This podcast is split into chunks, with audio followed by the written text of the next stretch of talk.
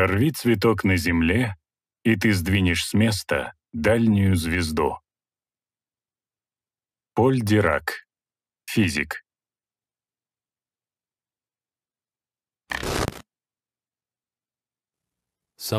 Происходит что-то странное. Мы переживаем самый необычный момент в истории человечества. После десятилетий отрицания и насмешек официальные власти и ведущие средства массовой информации допускают тот факт, что внеземные цивилизации посещают Землю. Но есть подвох. Те же люди и организации, которые врали о внеземных цивилизациях, как и обо всем остальном, теперь позиционируют внеземное присутствие как угрозу. Мы всерьез задумываемся о космических войсках. Один человек десятилетиями пытался предупредить нас об этом. Если вы это видите, то я либо мертв, либо схвачен, либо исчез. Большинство из нас не готовы к встрече с продвинутой внеземной цивилизацией цивилизации. Пока наша космология, расширяясь, перерастает наши теологические институты, современное человеческое общество стремительно деградирует, опускаясь в нарциссизм, разврат и нигилизм. Слышь, а ну выйдем поговорим. Если мы хотим действительно понять внеземных существ, их технологии и намерения, мы должны пересмотреть свои взгляды на природу вещей и наши отношения с физической Вселенной. Пролог. На первый взгляд, НЛО реальные. Это аппараты, которые носятся по небу. Но я всегда говорил, это интересно и клево. Доктор Стивен Грир, основатель Центра по изучению внеземного разума. Увидеть их — это здорово, но самое интересное — это люди на борту таких кораблей. Они разумны. Они здесь, они заинтересованы. А иначе зачем они здесь? Но никто не задается вопросом, как нам развить отношения с теми, кто находится в этих НЛО. Вот в чем тут дело. Мы должны отклониться от материалистической точки зрения, что, мол, аппарат в небе летает, некой внешней точки зрения, и прийти к более глубокой правде, кто на борту, почему они здесь, как они относятся к человечеству. Возможно, это вопрос происхождения человеческой расы. Что нам нужно сделать, чтобы установить с ними контакт? И как нам это сделать? На чем основать отношения между людьми на данном этапе нашей эволюции и цивилизации, нациями, которые на сотни тысяч или миллионов лет более развиты в технологическом плане, в плане социальном, а, возможно, и в умственном. Мы должны найти точку соприкосновения. Я проводил брифинги для всех президентов, начиная с Билла Клинтона. И хотя они и могут знать все, это не значит, что у них есть контроль над этими секретными программами. Неподтвержденные проекты со специальным доступом осуществляются так, что они проходят без наблюдения и контроля президента или Конгресса. И поэтому наши избранные представители власти вряд ли решат эту проблему. Но ее можем решить мы, пойдя напрямую к этим цивилизациям организациям и сказав, «Мы здесь.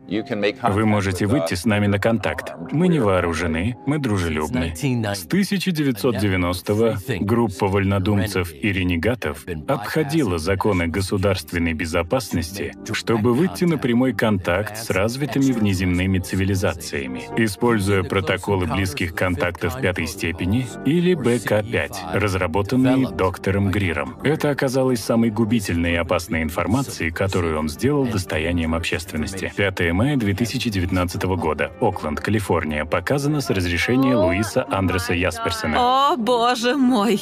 Какого черта? Вы гляньте. Мужик, ты не поверишь, что я сейчас вижу. Прямо здесь, в Калифорнии. Эти три огонька сходятся вместе и разлетаются, чтобы их. Смотри. Ты посмотри на них.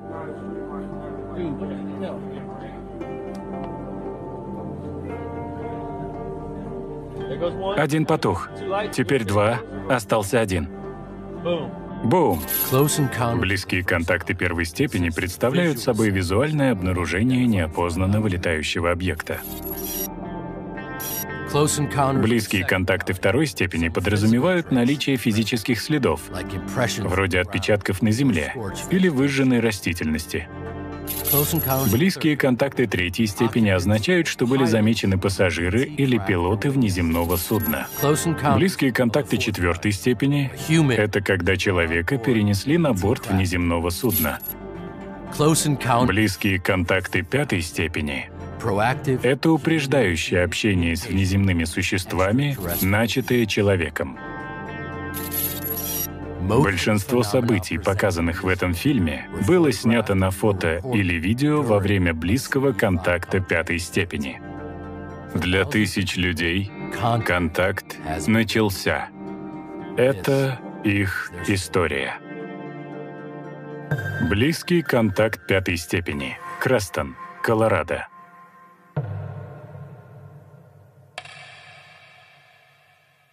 Близкий контакт пятой степени. Гора Шаста, Калифорния. Показано с разрешения Линды Мартуч. Существо из света. Бока-Гранде, Флорида.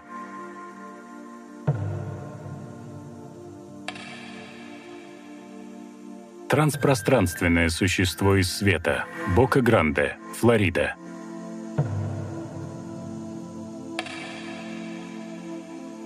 Близкий контакт пятой степени, 16 марта 2017 года, Ньюпорт-Бич, Калифорния.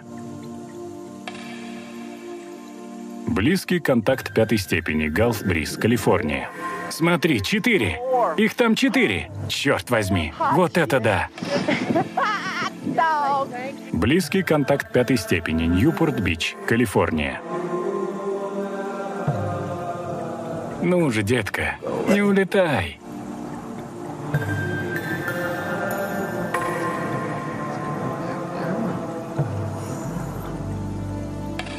Все это стало известно разведывательному сообществу, и они поняли, что мы нашли своего рода розетский камень контакта и общения с межзвездными цивилизациями, и он работает. Вот тогда разведка начала интересоваться тем, что мы говорим и делаем, и пытаться перехватить это. Фактически, это хулиганство космических масштабов. Мы обойдем этих социопатов в их секретных программах и выйдем на контакт напрямую. Это как с движением за права человека. Оно никогда бы не произошло сверху. Даже братья Кеннеди не хотели с этим связываться. Потребовалось много людей. Не только Мартин Лютер Кинг, а миллионы людей, которые проводили забастовки по всей стране. Останавливали движение автобусов, делали все, чтобы перенаправить вектор движения цивилизации от расовой дискриминации к нашему нынешнему обществу. Пусть и не идеальному, но более открытому и лишенному барьеров. То же самое должно произойти и тут. И чтобы добиться результата, мы должны понять, что такое космическое сознание, какова природа космического разума, отголоски которого звучат в каждом человеческом существе. Потому что это и есть основа для создания отношений между людьми и такими цивилизациями. Сделав это напрямую, мы узнаем правду. Вам не нужны посредники или рассказы из вторых рук, но это также создает глобальное движение чтобы показать этим цивилизациям, что на этой планете есть люди, грамотные, разумные и мирно настроенные, а это большая часть людей. Ведь настоящее раскрытие — это прямой контакт людей с этими цивилизациями. И такие цивилизации ждут, чтобы мы это сделали, так что это наша возможность, наш шанс. И сделать это должны мы, люди. Доктор Стивен Грир представляет. Десятилетиями только безумцы и чудики верили в НЛО. Я и сам так думал. А за последние годы стало известно, что правительство все это время относилось к этим вопросам серьезно, очень серьезно. Star Contact LLC Production в сотрудничестве с 1091 Media представляют – Близкие контакты пятой степени.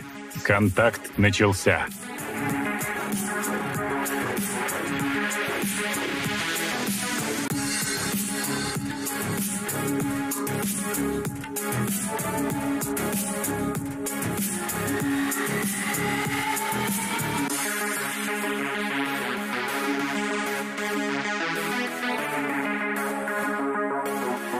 Основана на работе Центра по изучению внеземного разума. В фильме снимались доктор Стивен Грир, Дэниел Шихан, доктор Рассел Тарк, Адам Майкл Карри, Джо Мартино,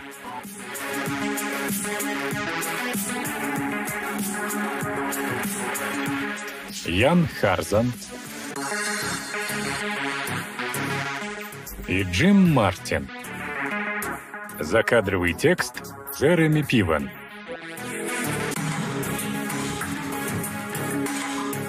Композитор Джастин Хосвард.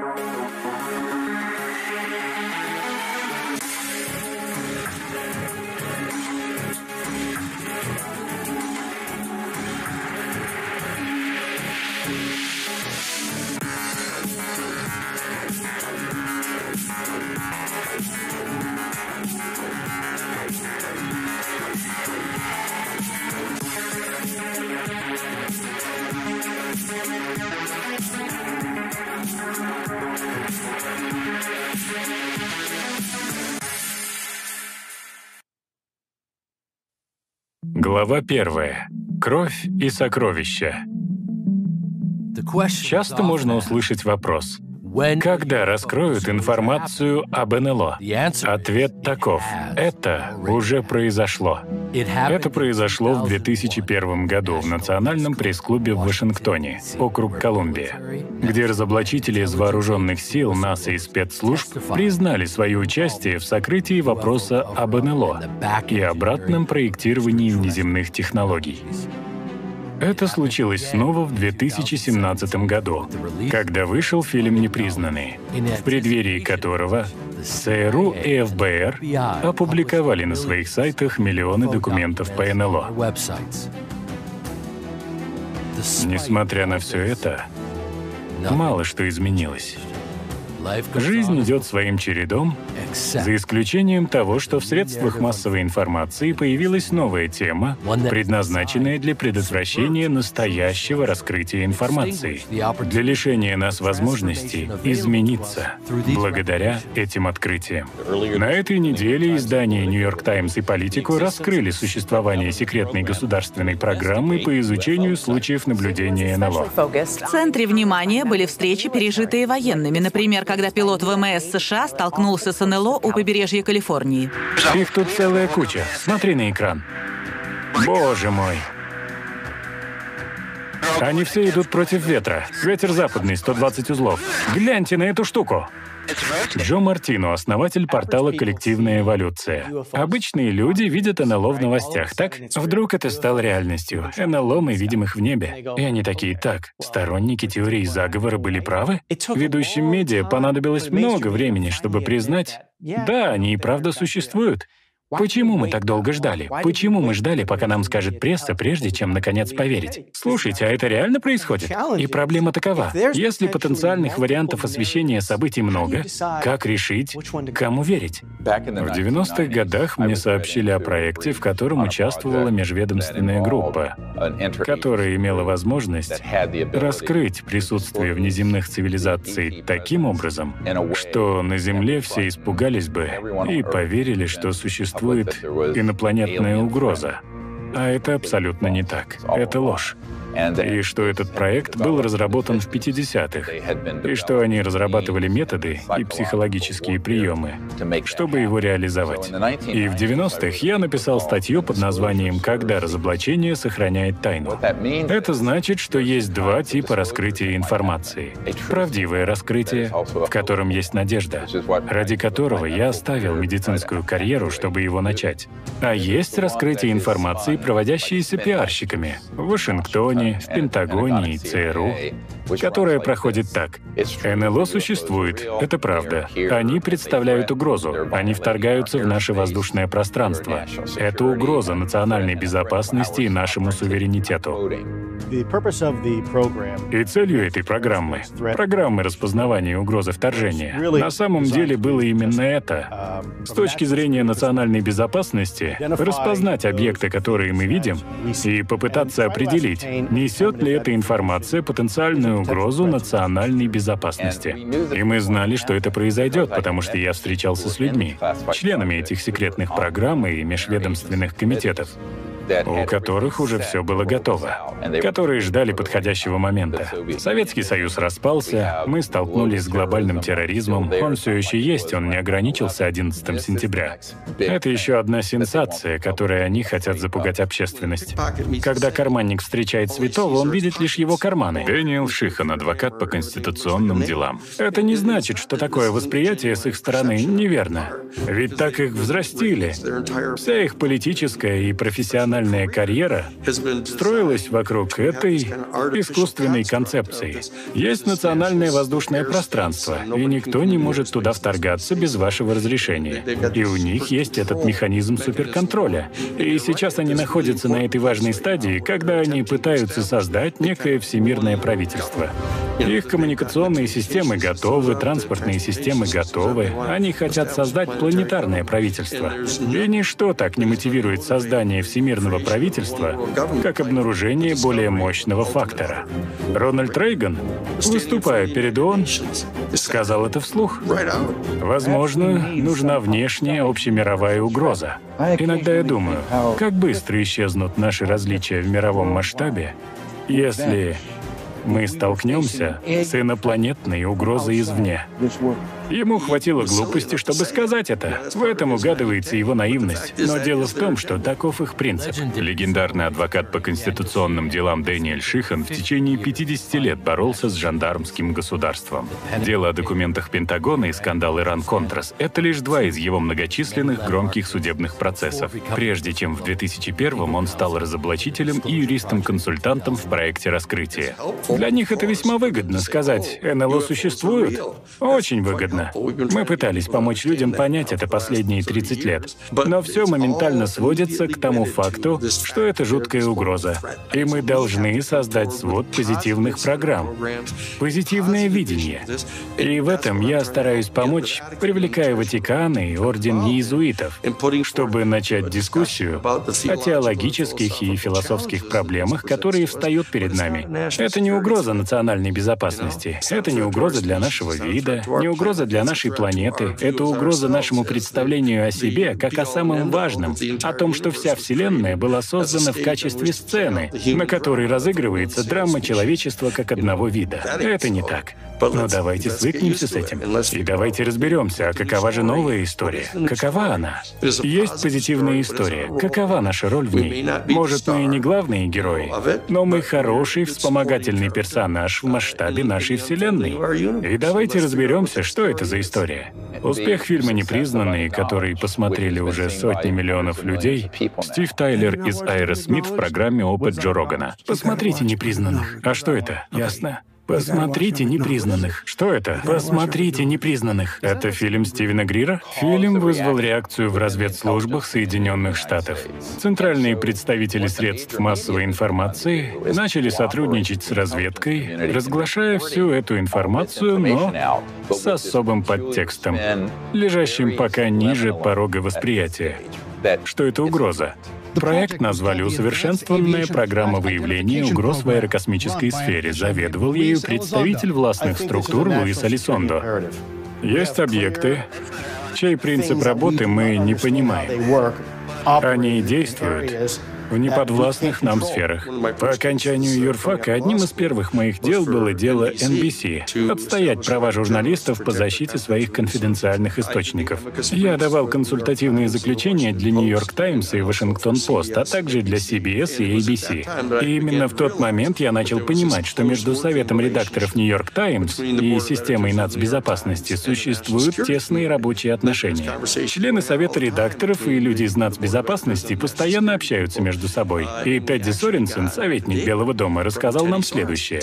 О да, представители нацбезопасности и ЦРУ регулярно общаются с Нью-Йорк Таймс, чтобы те не разглашали информацию о секретных операциях, в которых мы задействованы. Тогда я удивился, узнав это. Я начал свое расследование, будучи адвокатом Times и NBC, и выяснил, что 42 штатных сотрудника ЦРУ или АНБ работали в ведущих национальных средствах массовой информации. И у них был целый проект под названием «Операция Пересмешник», и они были тесно связаны с главными новостными СМИ. И с их точки зрения, они постоянно охраняли информацию, которая подавалась в массы. И было ясно, что себя они рассматривают как часть одного братства. Все они участвовали в создании патриотического образа ЦРУ, которое действовало по всему миру. Самая большая их проблема в деле с документами Пентагона то, что они скрыли факт существования программы массовых убийств. И ее финансировали за счет торговли героином, чтобы скрыть ее следы от финансовых расследований Конгресса. Я думал, это отличная тема для обсуждения и освещения в печати, но это было недопустимо. Об этом нельзя было говорить. Можно было говорить о том, как плоха была война во Вьетнаме, и даже о том, что они врали об инциденте в Танкинском заливе, но не об этом. Даже офицер спецрасследований из офиса ВВС Ричард Дотти признался в том, что таскал мешки денег редакторам нацбезопасности в ведущих национальных СМИ, чтобы заручиться их поддержкой в освещении этого вопроса. Ричард Дотти. В каждом новостном агентстве каждой теле- и радиостанции в Альбукерке или Санта-Фе были наши стукачи. Мы все знали. И мы платили им. Мы хорошо им платили. Хочешь заручиться чьей-то поддержкой? Заплати ему. И это был противоречивый опыт, в некотором роде. Не знаете, в современных СМИ есть? Ну, конечно, есть. Я не буду их называть. Сейчас мы имеем дело со слаженной работой ведущих средств массовой информации, платформ соцсетей и крупных промышленных конгломератов, пытающихся вернуть контроль над новостями, чтобы убедиться, что они управляют мнением людей об определенных темах. Так что теперь этот страх вызывается обсуждением НЛО и внеземных цивилизаций. Тем, как они связаны с армией, с госзатратами, оружием. Все обычные разговоры такого типа, которые столь распространены и которые понятны каждому. Люди решат, ладно, я могу сложить два и два. Вот вам отличный пример. Если смотреть на большинство материалов проекта раскрытия, которые выходят за рамки этого фильма, мы видим дюжины людей, которые наблюдали НЛО в местах базирования межконтинентальных ракет, где было расположено ядерное оружие. Вот в этих районах их и наблюдали, но в отдельных случаях они выводили эти ракеты из строя. Большинство людей, находившихся в этих бункерах, лично говорили мне, что им казалось, будто пришельцы хотели сказать им, пожалуйста, не взрывайте эту прекрасную планету, но если взорвете, если вы пойдете на взаимное уничтожение, на запуск ядерного оружия во всем мире, мы можем перехватить большую часть этих ракет, чтобы ваш вид не исчез полностью. Им это показалось весьма обнадеживающим. В это время пришли люди, взяли те же данные, те же случаи и превратили все это в угрозу нацбезопасности. Один набор фактов, две интерпретации, диаметрально противоположные. Когда я подключился к этому делу с НЛО и пришельцами, начавшемуся в 1997 году с президента Картера, я понял, что работа, которую я выполнял, характеризовалась жандармским государством как требующая действий контрразведки. Когда я увидел, что происходит с Академией к звездам, когда они вдруг появились на первой странице Нью-Йорк Таймс, а CNN внезапно захотела с ними поговорить, их появление на MSNBC и все все в этом духе, я тут же понял, погодите-ка, это как раз то, чего я боялся.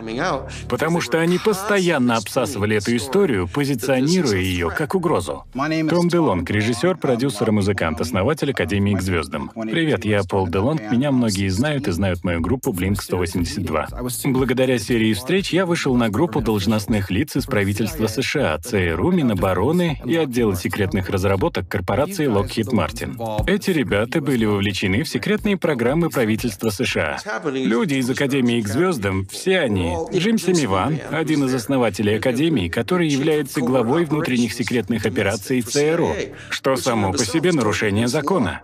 Закон о национальной безопасности 47 года четко и ясно запрещает любые секретные операции внутри страны. Вот кто он такой.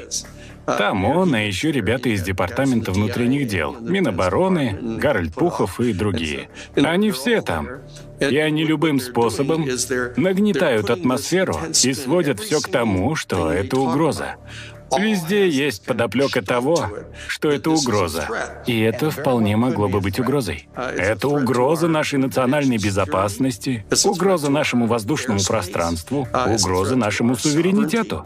На самом деле, это угроза нашему господству на нашей планете. И, конечно, они считают, что это их работа. Наша работа — обеспечить полный спектр господства над всей планетой. У нас есть выдержки из руководства по планированию политики Министерства обороны США 92 года, в котором после распада Советского Союза они четко высказались. Нельзя сокращать военные расходы. Их надо увеличить, чтобы установить полное господство над планетой. Так что вы знаете, какого принципа придерживается жандармское государство. Это не ради защиты нашего суверенитета. Конечно же, опасность в том, что именно Именно так поступают с невинными жертвами фашистские демагоги. Будь то евреи в Германии или афроамериканцы в этой стране. Они создают фактор страха, страшилку, чтобы мобилизовать против него всех людей. Да ты урод, настоящий ублюдок. Фильм «Хищник», 20 век Фокс. И, как сказал мне один член королевской семьи, мы должны сделать так, чтобы народ согласился на человеческие жертвы и материальные затраты, необходимые для межпланетной войны. Это цитата. Сенсационные документы ЦРУ, которые опубликовал проект раскрытия, свидетельствуют о многолетней кампании психологической войны, признанной культивировать страх по отношению к инопланетянам. Интересен тот факт, что Голливуд и секретные службы большую часть времени стараются убедить людей в том, что неправда является правдой. Я думаю, в Голливуде полно агентов ЦРУ, а мы просто этого не знаем. И я совсем не удивлюсь, если узнаю, что это так. Обычное дело. Агенты разведки в Голливуде заработали миллиарды долларов, насаждая легенду, что первая встреча человечества с инопланетянами приведет к массовому убийству. Мистер Чамберс, не садитесь на этот корабль. Окончание книги «Служить человеку» — это аваренная книга. Сериал «Сумеречная зона» CBS. Фильм «Марс атакует» Warner Brothers. Фильм «Чужой завет» 20 век Fox. Сериал «Сумеречная зона» CBS. Фильм «Нечто» Universal Pictures.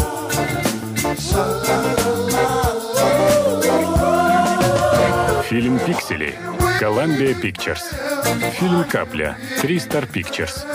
«Люди в черном» Columbia Pictures. День независимости 20 век Fox.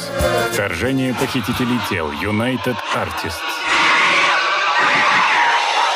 Давайте посмотрим из космоса на нашу планету за последние сто лет. Мировые войны, погибли сотни миллионов людей, изобретение оружия массового поражения, космическая гонка с Советским Союзом, проекты «Аполлон» и другие, упадок и уничтожение окружающей среды, нанесение ударов по инопланетным объектам вокруг Земли и в космосе, убийство инопланетян и захват их кораблей.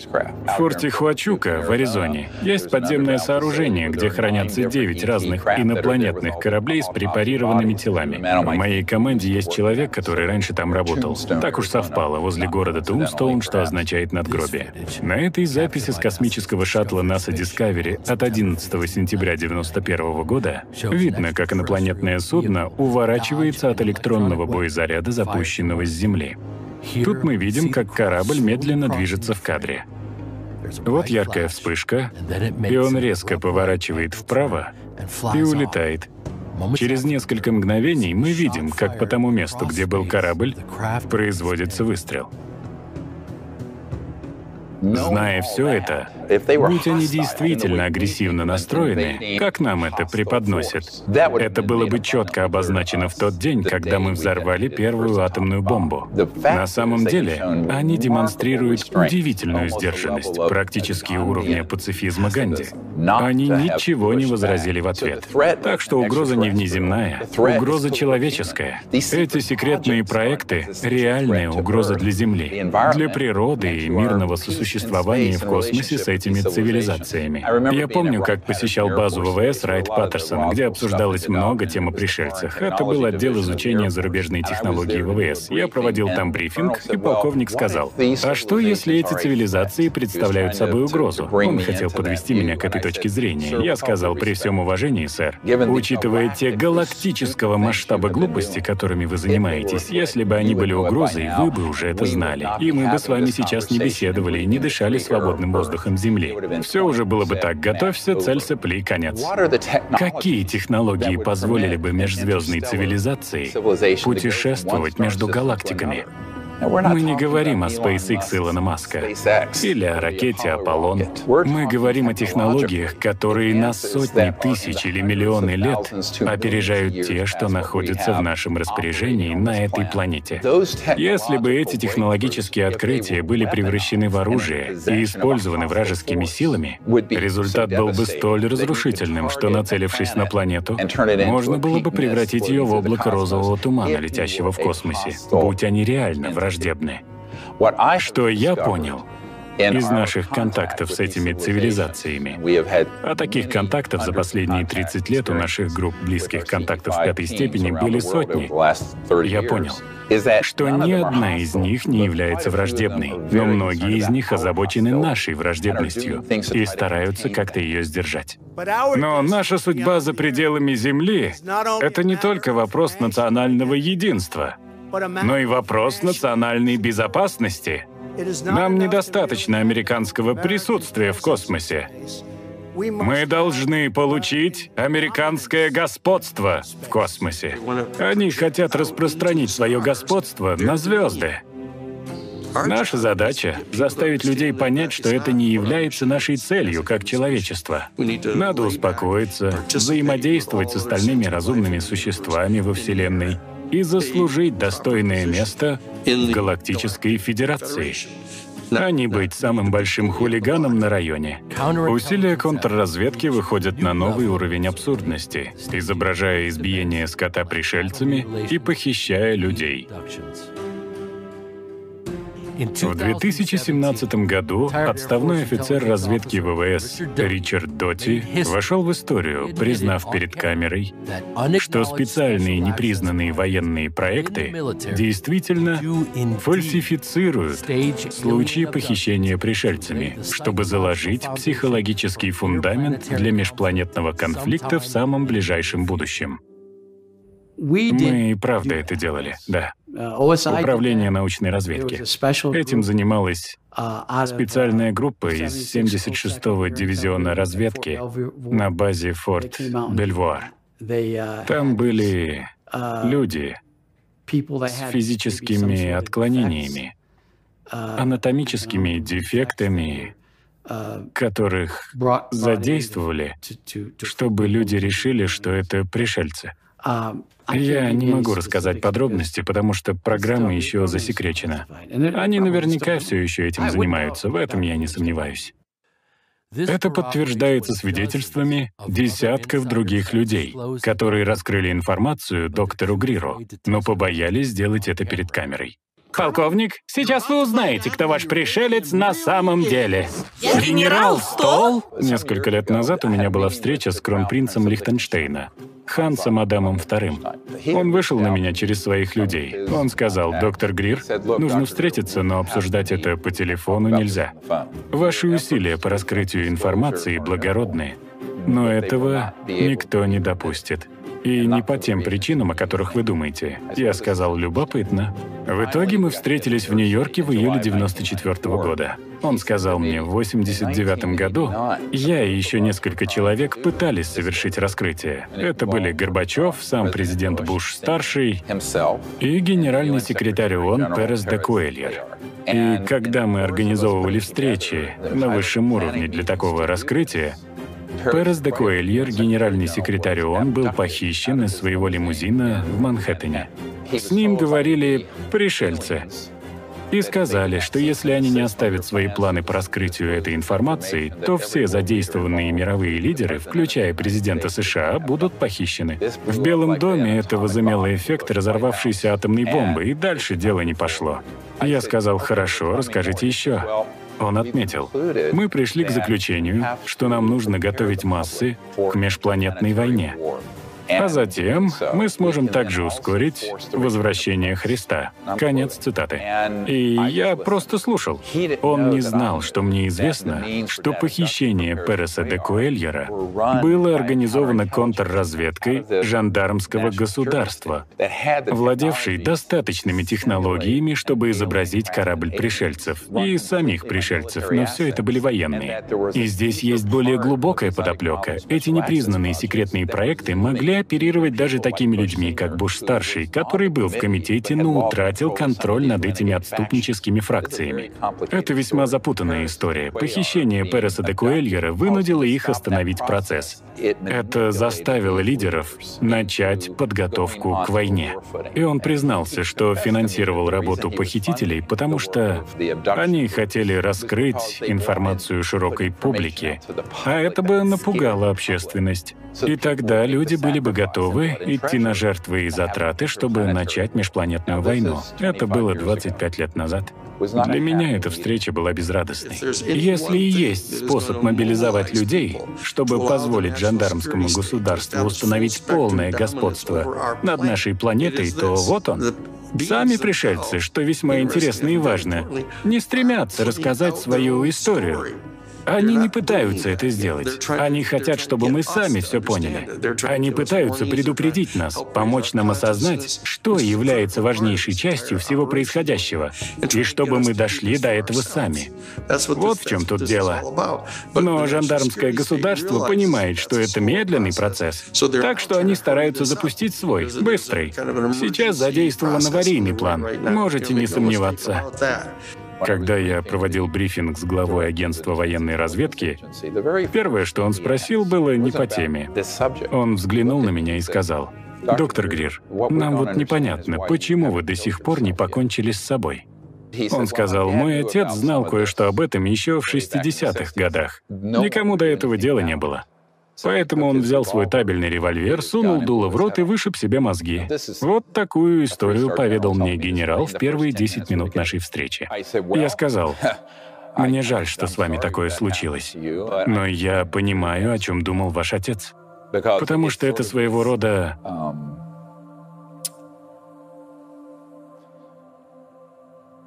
Неважно.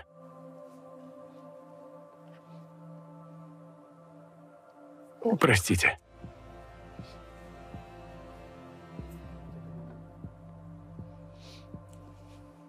Правда в том, что в моей команде было много людей, военных, которые покончили с собой. Другие были убиты. Так что еще одним мотиватором для меня является чувство вины выжившего.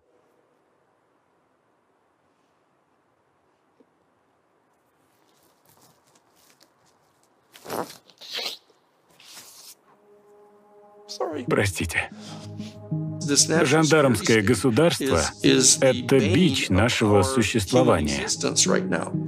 Так что мы должны приступить к процессу его ликвидации. Взять хотя бы Берни Сандерса, который гипотетически мог стать президентом. Жандармское государство даже не скажет ему, где уборная. Вся группа набросится на него и устроит ему проблем не меньше, чем они устроили Трампу.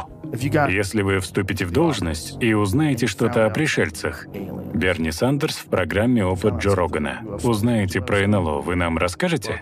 Я так скажу, моя жена потребует, чтобы я вам рассказал. Поэтому они хотят, чтобы в игру вступили Джо Байден и Камала Харрис и вернули все на круги своя, туда, где действует жандармское государство. Они готовы работать. Все они проведут брифинг с Goldman Sachs, и людей из этой компании они сделают ответственными за экономику. Мы должны подняться над этой диалектической политикой поднять людей, возвать их к сознанию и осуществить эту функцию через демократию. Инструментарий у нас есть, он перед вами. И у нас есть доступ к интернету. Этого они пока у нас не отняли, но лазейка узкая. Единственным исключением из почти неизменно провальных попыток мировых правительств наладить мирную дипломатию с пришельцами стало событие, произошедшее во Франции в 2007 году, когда Минобороны президента Саркози связалась с доктором Гриром с просьбой ознакомить высокопоставленных чиновников с протоколами близких контактов пятой степени. Во время секретного тестового запуска в глубинке Франции на небе было замечено инопланетное судно, движущееся со скоростью 200 тысяч километров в час. Это массивное розовато-лиловое судно частично материализовалось в нескольких метрах от группы. Поскольку операция была быстро свернута в интересах жандармского государства, теперь мы, люди, должны стать мирными послами во Вселенной. Как отрицание существования кибератаки может затруднить работу и обрушить компьютерную сеть, так и инициирование контакта миллионами людей лишит жандармское государство возможности предотвратить раскрытие информации. Представители жандармского государства, потенциально работающие с Академией к звездам, и через нее используют эту проблему в своих целях, говоря, мы не можем позволить всей нашей цивилизации узнать, что существует столь развитое и технологически превосходящее общество, потому что рухнет вся наша культура. Хотя всем понятно, что они просто защищают элиту. Этот один процент человеческой семьи, который в итоге контролирует 40% всех богатств на планете. Вот кого они защищают на самом деле. Это их мир они стараются защитить. Так что это лишь часть более масштабного вопроса о том, как наше духовное самосознание и эволюция осознания, понимание того, кем мы на самом деле являемся в картине мира, представляет угрозу этой элите само по себе. Ведь это приведет к размытию такого рода различий между всеми нами и к тому, что мы займем свое место во Вселенной. И тогда эти люди перестанут быть правящей элитой. Потому что развитие человеческого самосознания так тесно связано с нашей готовностью знакомиться с внеземным опытом, и оба эти явления рассматриваются элитой как угроза. Они боятся, что многократные контакты людей с пришельцами послужат катализатором роста всего их сознания. Они начинают понимать, что мы вредим окружающей среде. Они могут осознать тот факт, что ядерное оружие — это безумие, что война — это очень плохо. Это духовный опыт. Это грядущий духовный стимул. Если взять кого-то из Италии и кого-то из Японии, это будут очень разные культуры, очень разные люди, личности, прошлый опыт и эмоциональный темперамент. А теперь экстраполируйте это на космос и подумайте, какие огромные различия будут в таком случае, как нам в этом разобраться, если у нас нет некой более глубокой связи. И эта общность таится в каждом из нас. Это то, что мы, понимающие разумные существа. Они разумны, мы разумны способность осознать эту осознанность не то, что вы воспринимаете, а что значит осознанное восприятие. Это сингулярность. И как только мы закрепимся на этом уровне осознанности, состояние единения, тогда не будет никаких пришельцев. Будут просто другие люди, которые немного от нас отличаются. Вот тогда мы сможем с легкостью устанавливать контакты. Глава вторая. Точка пересечения света.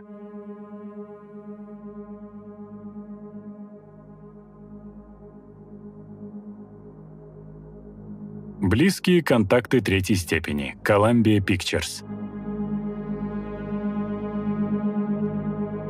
Посмотрев близкие контакты третьей степени, я сказал, а кто-то знает, что тут происходит потому что там было много моментов с телепатией и с нами, которые привели людей к башне дьявола в Вайоминге. И потом я обнаружил, что со Спилбергом работал один человек, Джейн Аллен Хайнек, глава проекта ВВС «Синяя книга». И он консультировал Спилберга, раскрывал для него файлы, чтобы тот смог сделать этот фильм практически документальной драмой. В 2011 году группа БК-5 в национальном парке Джошуа-3 успешно установила контакт с целой флотилией внеземных судов. На кадрах необработанной съемки камер ночного видения мы отмечаем, как нам кажется, четкие очертания двух судов, но увеличение показывает, что это две части одной сложной структуры корабля-носителя, окруженного целой флотилией инопланетных судов.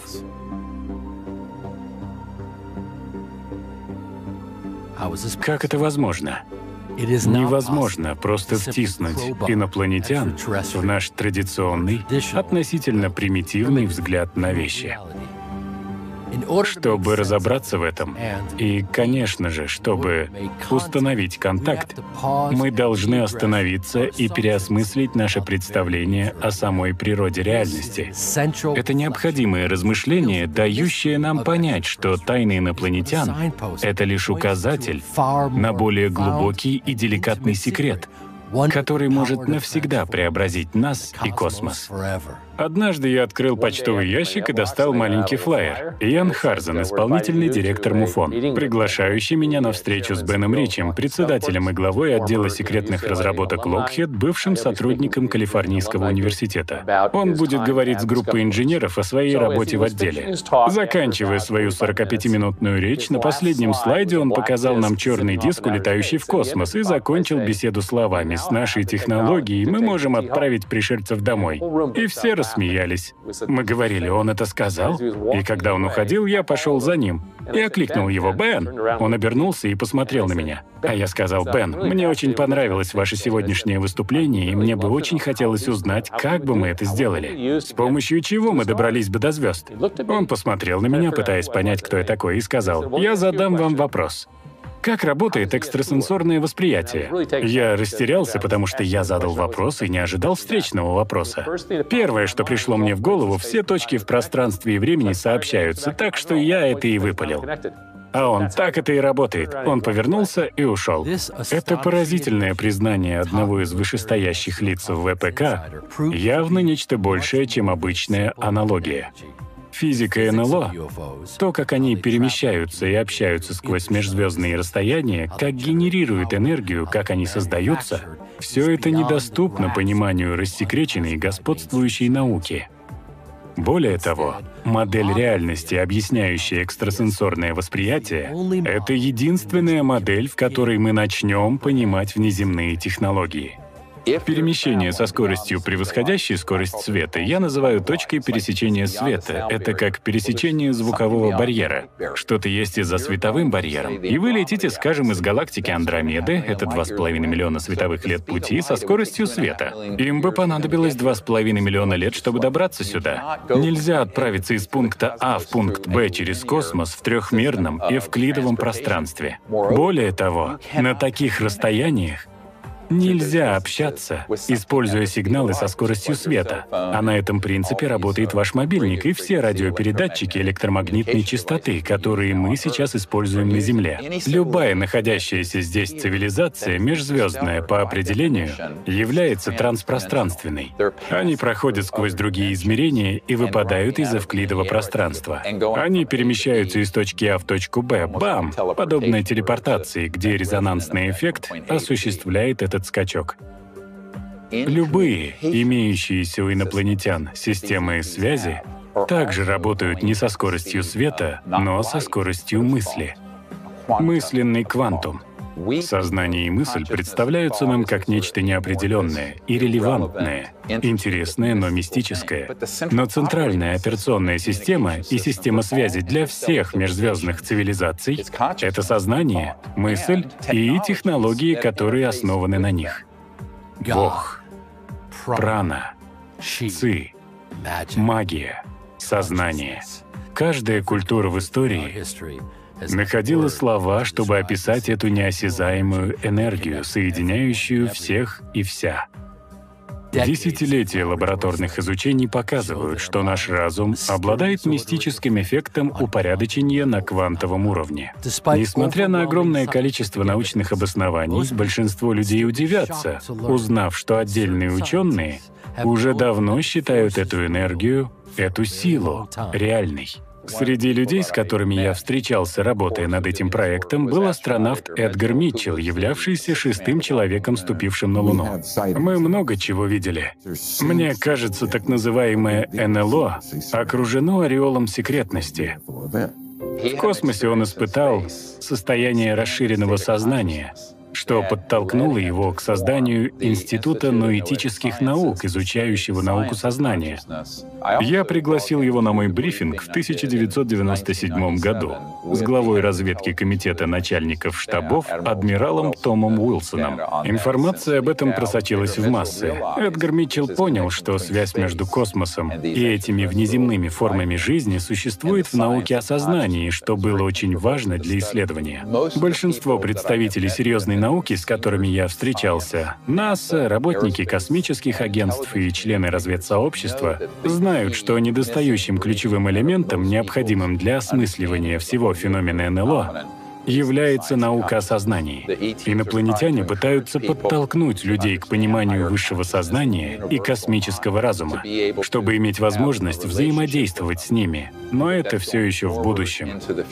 И Эдгар Митчелл осознал это довольно рано, благодаря своему личному опыту в космосе в качестве шестого человека, ступившего на Луну. Какова природа Вселенной, в которой мы живем? Каковы наши отношения с большей реальностью?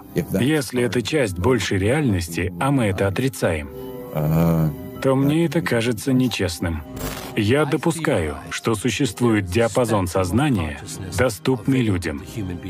На одном его конце — материальное сознание, на другом — то, что мы называем периферийным сознанием, где человек един со Вселенной и осознает ее. Смотря на нашу планету на обратном пути, я увидел или ощутил состояние периферийного сознания. Доктор Эдгар Митчелл. Долгое время мы считали, что чем ближе мы будем рассматривать работу клеток в нашем теле и мозге, тем ближе подойдем к обнаружению местонахождения сознания. Хоть и была проделана потрясающая работа по картированию нейронных связей и пониманию работы мозга и памяти, мы все еще не знаем, где находится сознание. Адам Майкл Карри, изобретатель и предприниматель, чья революционная работа, когда он был еще подростком, привлекла внимание декана инженерного факультета Принстона, доктора Роберта Яна. Доктор Ян пригласил Адама для работы в исследовательской лаборатории Принстона, где они изучали мистический эффект упорядочения сознания на квантовых системах, эффект, который они назвали взаимодействием мысли и материи. Общая картина — это картина сознания, каким мы его сейчас знаем. Сознание не вырабатывается непосредственно мозгом. Мозг вовлечен в работу сознания, но что-то происходит на более глубоком уровне. Сознание может и не располагаться в теле, но быть фундаментальной чертой физического мира, в котором мы живем. Вселенная — это скорее большая мысль, чем большая машина. Доктор Дин Радин, главный научный сотрудник Института ноэтических наук. Сознание — это способность быть разумным — не ограничивается мозговыми волнами или нашими телами, но фактически выходит за пределы пространства и времени, как неограниченная форма восприятия. И это правда, независимо от того, осознаете вы это или нет. Что интересно, неважно, размышляете ли вы об этом. Это было доказано путем научных исследований, таких как работа доктора Яна в Принстонском университете, где они проецировали сознание на генератор случайных чисел, который произвольно выдает нули и единицы, и старались изменить изменить поток цифр, скажем, к нулю, и поток изменялся. Никаких проводов не было, только мысли. Что делает генератор случайных чисел? Он смотрит на нечто беспорядочное в физическом мире, обычно на квантовый процесс и преобразует это в цепочку единиц и нулей. Это как подбрасывать монетку, где орел единица, а решка ноль. Если взять достаточно большой образец, вы увидите, что распределение единиц и нулей происходит в пропорции 50 на 50. То есть физическая реальность ведет себя должным образом. Если посадить кого-то перед генератором и попросить использовать внушение, чтобы сдвинуть поток в сторону единиц или нулей, то не всегда, но часто происходит значительное смещение в соответствии с таким намерением. Это совсем простой эксперимент, но выводы очень глубокие. Фактически это говорит о том, что сознание — это не просто иллюзия или локализованный феномен, а что у него есть некая способность влиять на вероятности на самом глубоком уровне реальности, на уровне квантового мира. В этом потоке разум и материя не отдельные вещества. Скорее, это разные аспекты одного целого и неделимого движения. Доктор Дэвид Бом, физик. Лучший способ осознать нелокальность — это понять, что в физическом мире и в сознании между всеми вещами есть некая связь от фотонов к людям и к сознанию, которая не ограничена пространством и временем. Они переплетаются. Доктор Эмото, японский ученый, начал эксперимент, когда люди что-то мысленно приказывали в воде. И он запечатлел на фотографиях эти различные кристаллические структуры. Если эмоции были негативные, кристаллы рассредотачивались. Но когда это было высокоупорядоченное сознание или любовь, структуры становились прекрасными и упорядоченными, и он их фотографировал. И другие ученые это повторили. В воде есть кристаллический компонент, но она также связана, как и вся материя в космосе и время во Вселенной, с силовым полем сознания. Если вы будете находиться в спокойном состоянии сознания и намерения, в положительном состоянии, то это в буквальном смысле изменит саму структуру воды. Нелокальность хорошо известна современной физике. Доктор Рассел Тарк, физик. Шрёдингер говорил о нелокальности и перепутывании еще в 1920-х годах, но лишь в 1900 в 70-м году в Беркли Фридман и Клаузер выяснили, что фотоны, рожденные вместе, как сиамские близнецы, могут отдаляться друг от друга.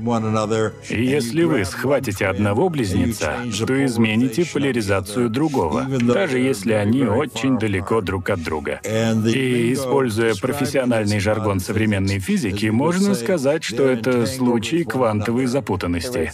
У нас был неопубликованный лабораторный эксперимент, который мы назвали растение К и Р. В комнате без окон находится домашнее растение, которому для роста нужен свет. А на крыше есть единственный источник света. Этот источник света может повернуться в один из четырех квадрантов, и направление его движения контролируется генератором случайных чисел. В один угол комнаты помещаем растение. Свет с равной вероятностью может освещать все четыре квадранта. Но через некоторое время вы обнаружите, что свет светит на растение куда чаще, чем на остальные квадранты. Как будто сама жизнь или сознание в ней, пусть даже в простом растении, склоняет вероятность в физическом мире в направлении своих нужд, своего роста и развития.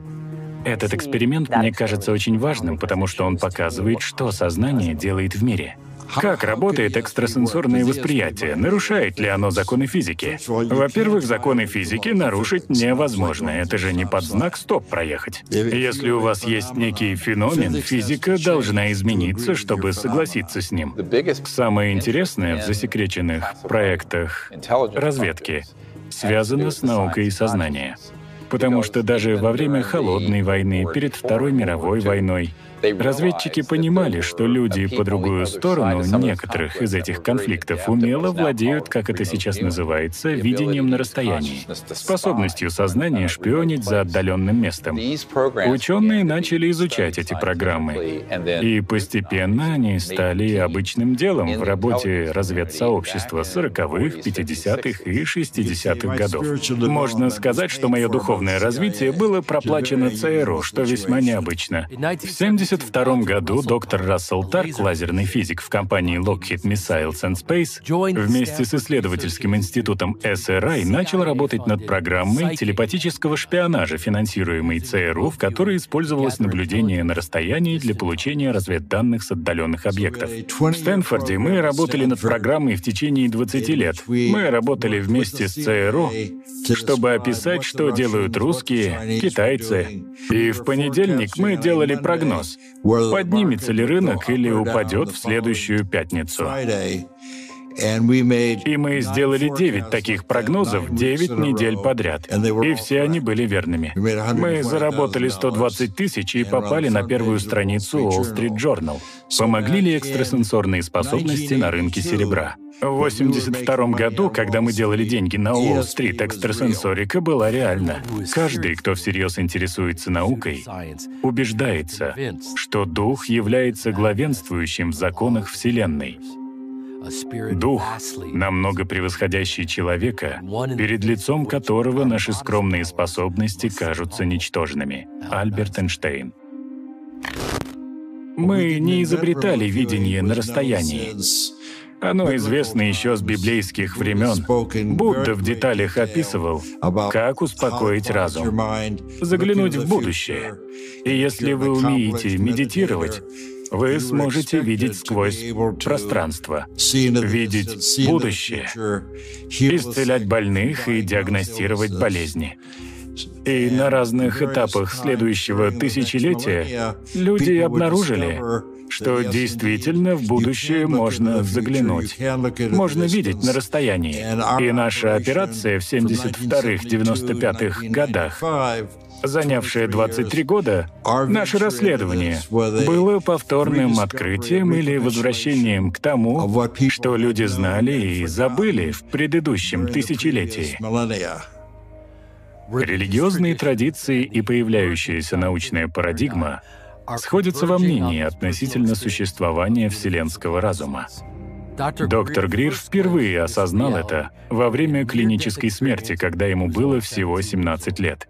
Если вы умерли и знаете, что смерти нет, то вы ее уже не боитесь. И пока у вас есть страх смерти, вы не можете жить по-настоящему. Я понимаю, что в то время, пока я был в сознании, мой разум, та частичка моего индивидуального сознания смогла слиться с океаном безграничного космического разума. Этот опыт научил меня, что бояться нечего, а идти некуда, потому что мы уже там.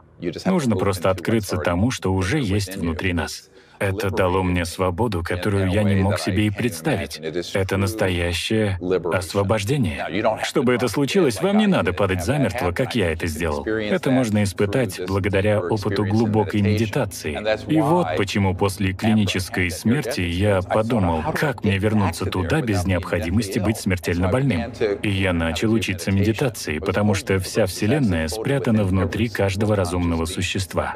Это как квантовая голограмма. Но если если взглянуть на нее, то вы увидите, что в структуре сознания каждого разумного существа в космосе вписана вся целостность космоса. Вообще все. Поэтому, находясь в состоянии спокойной, глубокой медитации, вы можете приобретать знания, видеть разные места, узнавать новое, общаться. Потому что в реальности это все уже заложено в вас. Вам просто нужно войти в спокойное состояние сознания, и оно вам откроется. Ты мнишь себя крошечной формой, когда в тебе скрыта Вселенная? Учение Бахай.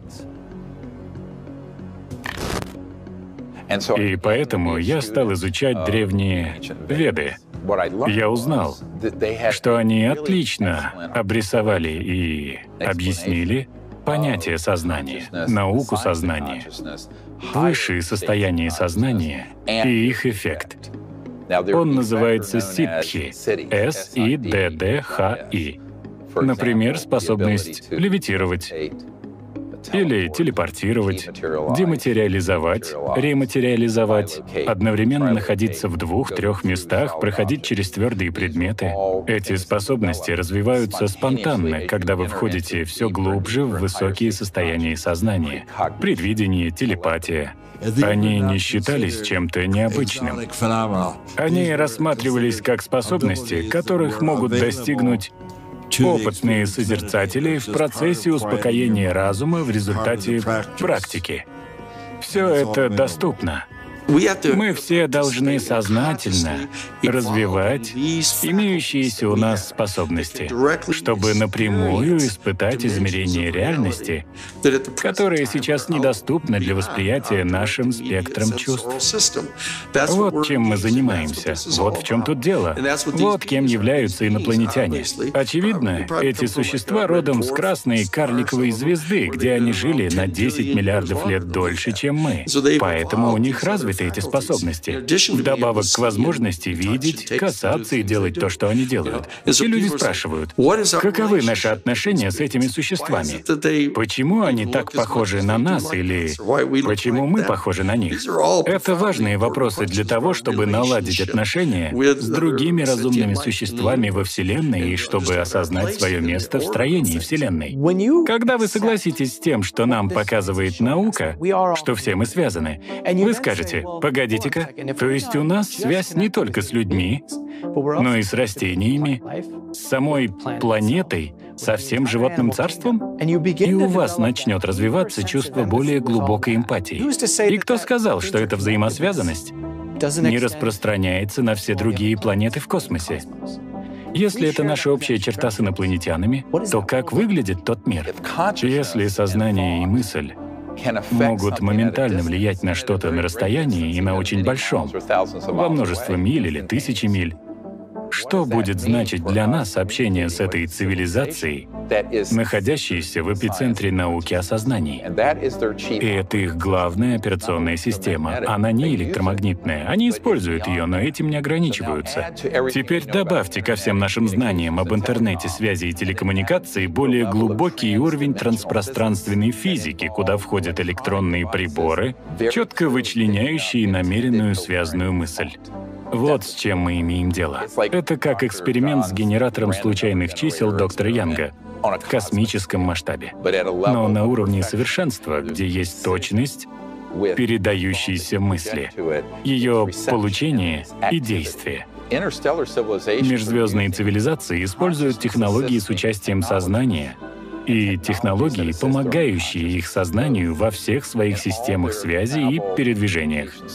Центральная операционная система для любой компетентной межзвездной цивилизации — это наука о сознании и все сопутствующие физические свойства. Ранний пример использования технологии сознания мы видим в мысленной лампе, разработанной компанией Psileron. Этот прототип преобразует генератор случайных чисел в световой поток изменяющегося цвета. Подумайте о каком-нибудь цвете, и лампа станет такого цвета. Это я и делал. Сперва я подумал о закате. О, классно. Это простейшее взаимодействие между разумом и машиной указывает на глубокую взаимосвязь между всеми вещами, которую только начинает признавать наука. Для нас, как для цивилизации, это способ укорениться в чем-то более глубоком, чем поверхностные аспекты человеческого существования так как человечности недостаточно, ведь мы имеем дело с нечеловеческими формами жизни. Теперь нам нужно выйти за пределы понятия человечности и нашей общей человеческой природы и прийти к пониманию того, что внутри нас должно быть нечто более универсальное, то, что есть и в этих внеземных цивилизациях, и что объединяет нас вместе. И, к счастью, оно существует. Это поля сознания, космическое и вселенское. И оно есть внутри каждого из нас. Неважно, бездомный ли это человек или профессор МТИ. Если они обладают сознанием и восприятием, целостность космоса находится внутри них, как квантовая голограмма сознания. Потому что сознание не ограничено пространством и временем. Люди спрашивают, куда мне идти? Сначала вам нужно пойти внутрь себя, но вы должны понять, кто вы, и что в вашей личности есть ваше индивидуальное эго. Но сюда же одновременно вплетается более глубокий аспект нас самих. И когда мы погрузимся в медитацию и соединимся с этим, тогда мы достигнем того состояния, когда сможем быть послом во Вселенной, потому что мы стали частью Вселенной. В наше время поиски внеземной жизни в конечном итоге изменят наши законы, наши религии, философию, искусство, досуг, а также нашу науку. Космос, зеркало, ждет, пока жизнь придет туда искать себя. Рэй Брэдбери. Дэвид Маркони, сценарист. Как только вы задаетесь этим вопросом, вы начинаете искать ответы, как герой Дрейфуса в «Близких контактах». Вам хочется знать, что происходит по ту сторону экрана. И потому что нам не говорят об этом, и у нас и правда есть возможность изменить жизнь к лучшему на этой планете. Но нас сдерживают и мешают это делать по ряду причин, основные из которых связаны с жадностью. Мы обратились в компанию Oracle. Мы работали с их протоколами и медитировали. Об этом я хочу узнать побольше. И кое-что начало происходить.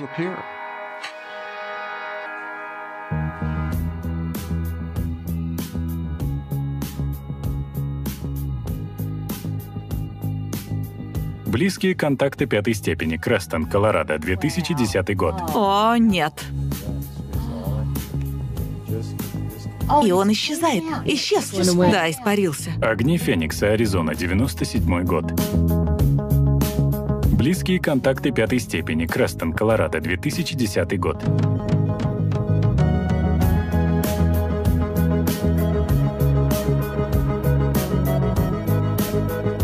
Близкие контакты пятой степени. Лос-Анджелес, Калифорния. 21 июня 2016 года. Аутер Банкс, Северная Каролина. Вернулся. 2010 год.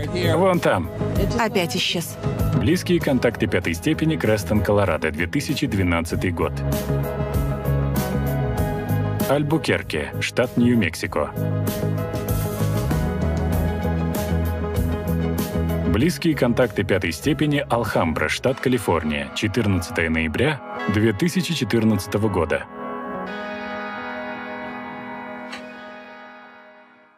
Начать нужно с того, что вы успокаиваете сознание. И тут не нужны какие-то сверхспособности. Просто в состоянии спокойного сознания вы соединяетесь с тем аспектом вашего разума, который является безграничным. А потом постарайтесь почувствовать, увидеть, узнать, где находится инопланетный корабль. Он может быть в другой галактике. Мысленно свяжитесь с этими существами, вежливо пригласите их прийти к вам. И тогда вы свяжетесь с их системами связи и их сознанием, которые взаимосвязаны, и вы покажете им, где вы как бы обозначите себя. Это почти как установление курса, наведение из их местоположения на ваше. Скажем, если вы в Северной Каролине, нужно прилететь на Землю в Северную Америку, на восточное побережье, горы, голубой хребет, приближение еще на несколько квадратных метров, то место, где вы находитесь, которое вы им четко показали. И вы продолжаете излучать эту связанную мысленную цепочку в течение определенного времени. Сквомиш, Британская Колумбия, с разрешения Роба Фримана. Вижу. Боже мой. Какого черта? Если попрактиковаться, это очень просто. Ключевой момент — полчаса помедитировать, войти в состояние спокойного разума, потом почувствовать, где они, а потом их пригласить. Люди говорят, мы вызываем их. Я говорю, нет, погодите, все не так. Вы связываетесь с ними в вашем сознании, мысленно, прежде чем они прибудут в своем корабле или транспространственно к вам. Инопланетяне приближаются к нам по-настоящему, когда все участники группы находятся в слаженном состоянии и обращаются к ним намеренно. Марсель Видович, это единение с группой, то, что медитация — часть контакта, я об этом даже не знал. Хоть я и смотрю ваши видео на YouTube, этот компонент не укладывался в голове. Мой мозг ученого говорил, я хочу посмотреть на НЛО.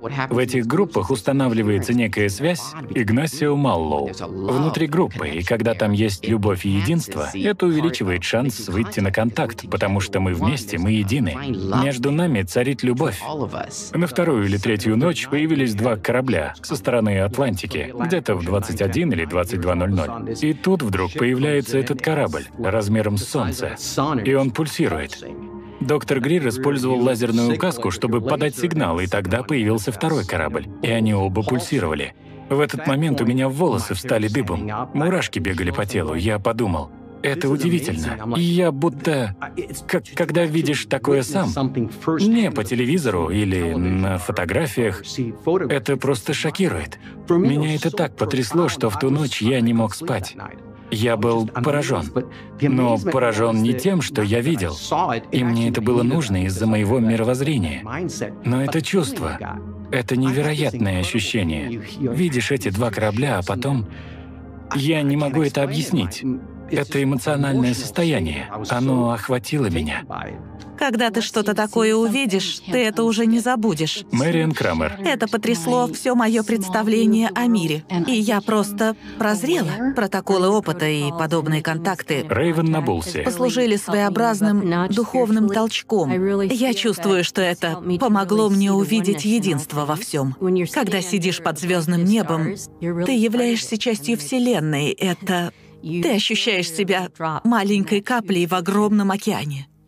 Простите эмоции. Вы должны это ощутить. Я каждому желаю получить такую возможность. Разум — это волна океана бытия. Махариши Махеш Йоги. Впервые это попробовав, я поразился. Джим Мартин, продюсер БК-5. Первые небесные тела, что я увидел, этот феномен, он полностью изменил мою парадигму. Первым явлением было невероятное образование треугольной формы, состоящее из трех золотистых сфер прямо над моей квартирой в Ньюпорт-Бич, Калифорния. Я выбежал на улицу и увидел это образование вблизи, прямо над крышей моего дома, и у меня получилось заснять это. Пока я настраивал объектив, я видел, что это три золотистых сферы совершенной формы, которые удивительным образом образом держались над моей квартирой. Чем дольше я снимал, тем больше маневров они совершали. И было ясно, что эти объекты находятся под разумным управлением. Это было рождественское утро, декабрь 2016 года. Я пил кофе на крыльце дома, когда увидел это невероятное двухступенчатое небесное тело, летящее в воздухе. Я проследил за его полетом вверх, и он поднялся выше, словно собирался исчезнуть из моего поля зрения. Когда я попросил объект, пожалуйста, вернись, я не хотел, чтобы явление закончилось. Удивительно, он остановился, изменил направление и полетел обратно вниз. Мне стало ясно, что я могу медитировать, посылая свою мысль в космос и видеть ответ в небе, подтверждающий, что мы взаимодействуем. Это кое-что говорит о природе разума, природе самого феномена и способности нашего сознания к взаимодействию. В октябре 2018 года мы видели самое масштабное явление в Лонг-Бич, Калифорния. Мы с моей девушкой были на заднем дворе, когда увидели в небе огромный белый объект. Он отличался от большинства небесных сфер, которые я снимал. Этот объект был вытянутым и напоминал движущийся в небе портал. Удивительно, как только я направил на него камеру, от главного объекта отделились еще три и образовали треугольник, а мне удалось это снять. На записи вы слышите, как я радуюсь, что мне удалось увидеть это треугольное образование в третий раз. Что это за хрень вообще? Вау! Твою ж налево. Я продолжил снимать полет этого объекта по небу, как вдруг от него отделились еще несколько маленьких сфер, 50 мелких объектов или даже больше. Странно, но я мог их наблюдать через свою инфракрасную камеру. Невооруженным глазом их было не видно. Это показывает, как много всего летает в небе, чего мы видеть не можем.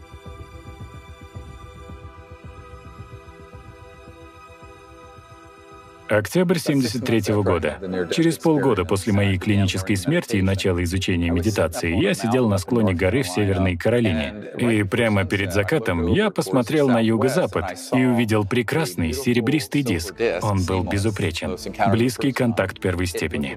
Он выглядел так же, как судно, которое я видел в детстве, когда мне было 8 или 9 лет в Северной Каролине, что и породило мой интерес ко всему этому. И я сказал, что ж, они вернулись, и больше я об этом не думал подумал. И вот я сел медитировать и погрузился в состояние глубокого транса.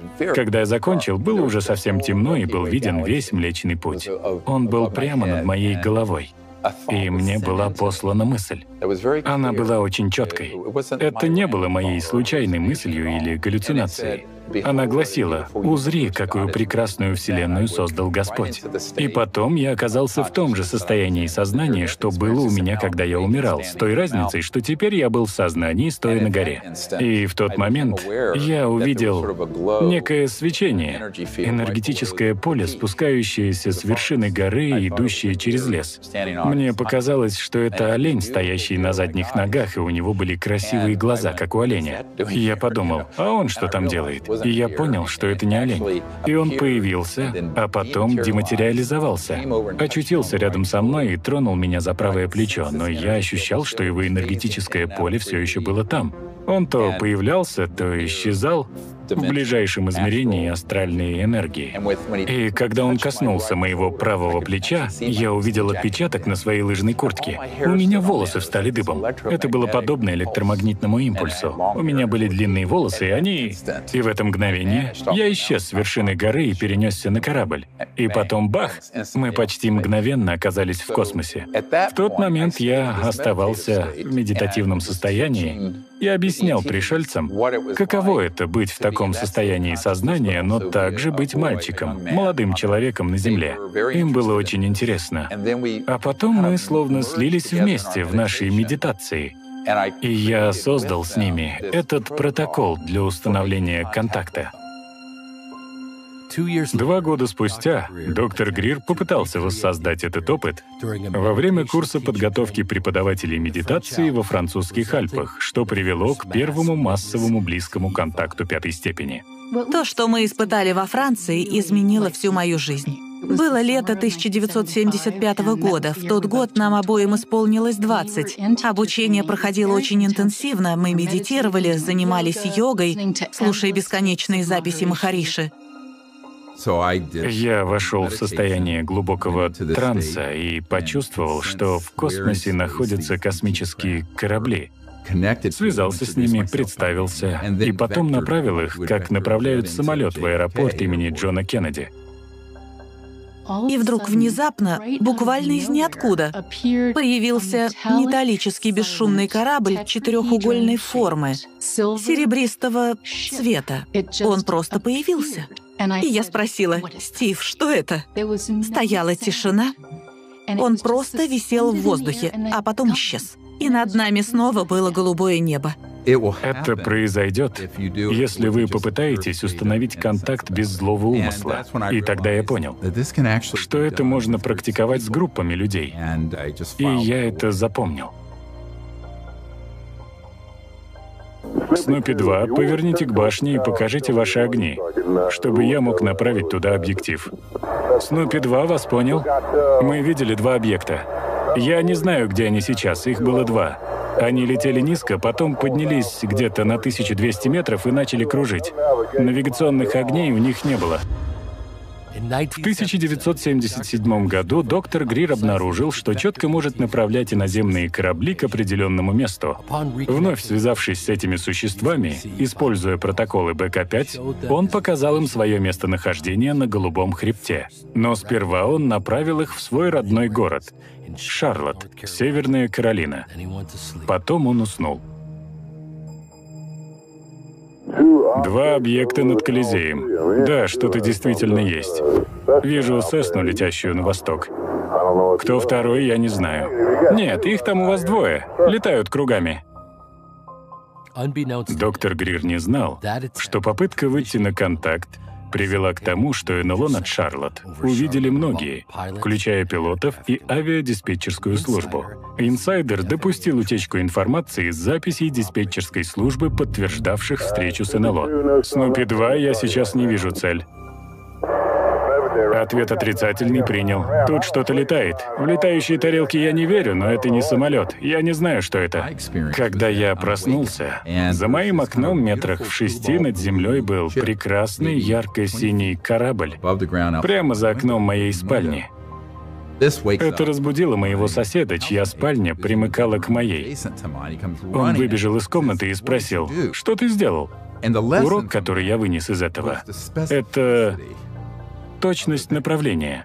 Иными словами, я дал четкие инструкции. Сначала я направил их в Шарлотт, показал им, где он находится. Эпицентр всего происходящего был в этой части города, где я родился. А потом оттуда я направил их сюда. Думаю, они хотели сказать мне, можно давать конкретные инструкции, и мы тебе это покажем. Это был обучающий момент, и я понял, что мне не следует так делать без какой-то высшей цели. Похоже на близкий контакт. Снупи-2 вас понял.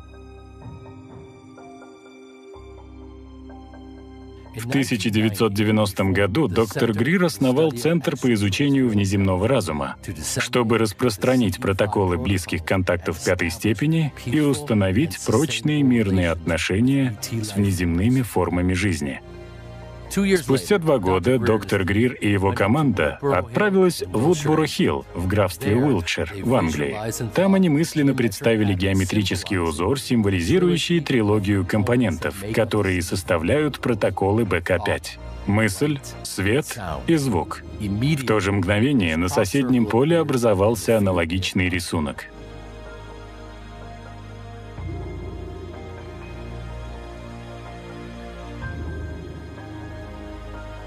Глава третья. Новый мир. Некоторые из цивилизаций, с которыми мы общаемся с нашими командами, опережают нас в развитии на миллиард лет. И все существа в этой цивилизации находятся в состоянии объединенного сознания настолько просвещенного, что их можно принять, скажем, за ангелов. Но они не ангелы, они не из.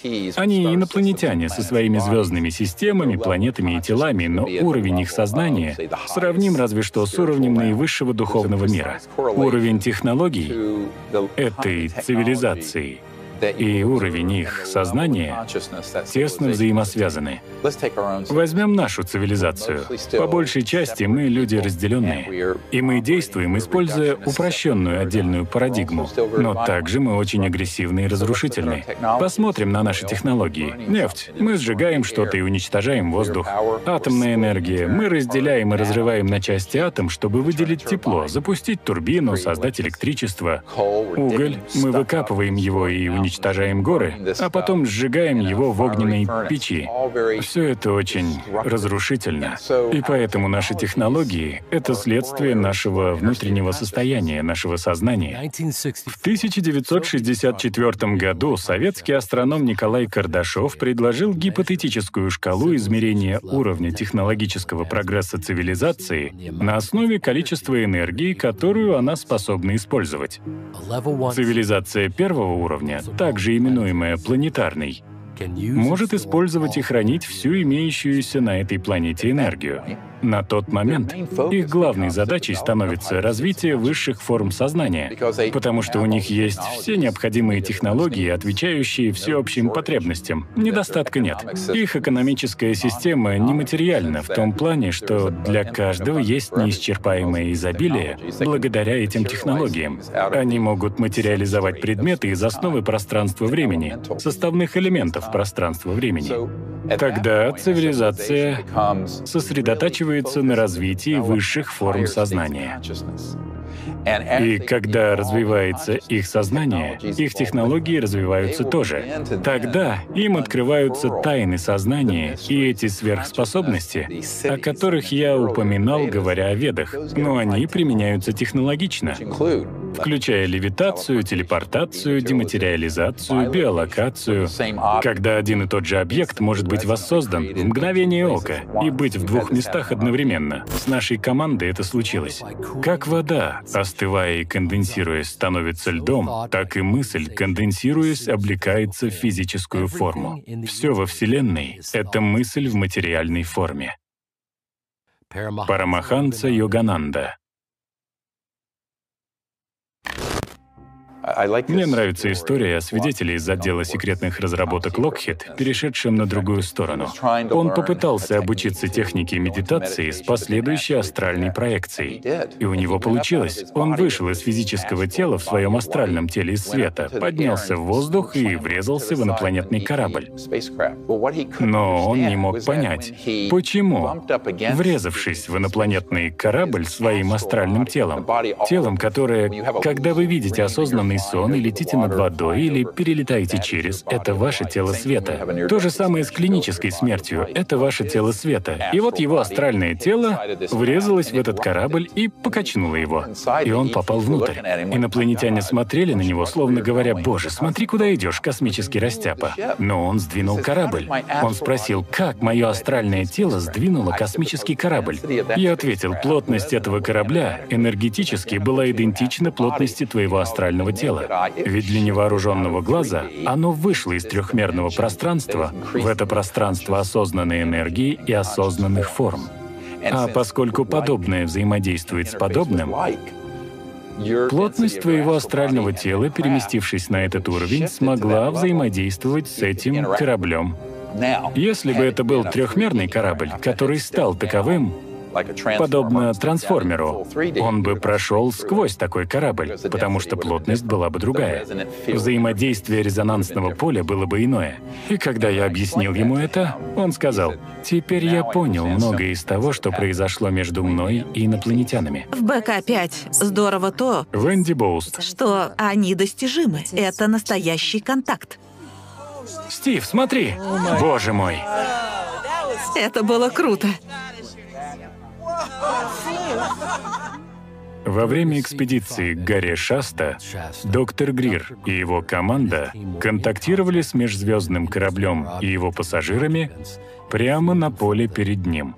Внезапно этот корабль оторвался от земли и повернул налево, то появляясь, то исчезая в трехмерном пространстве времени. А потом исчез.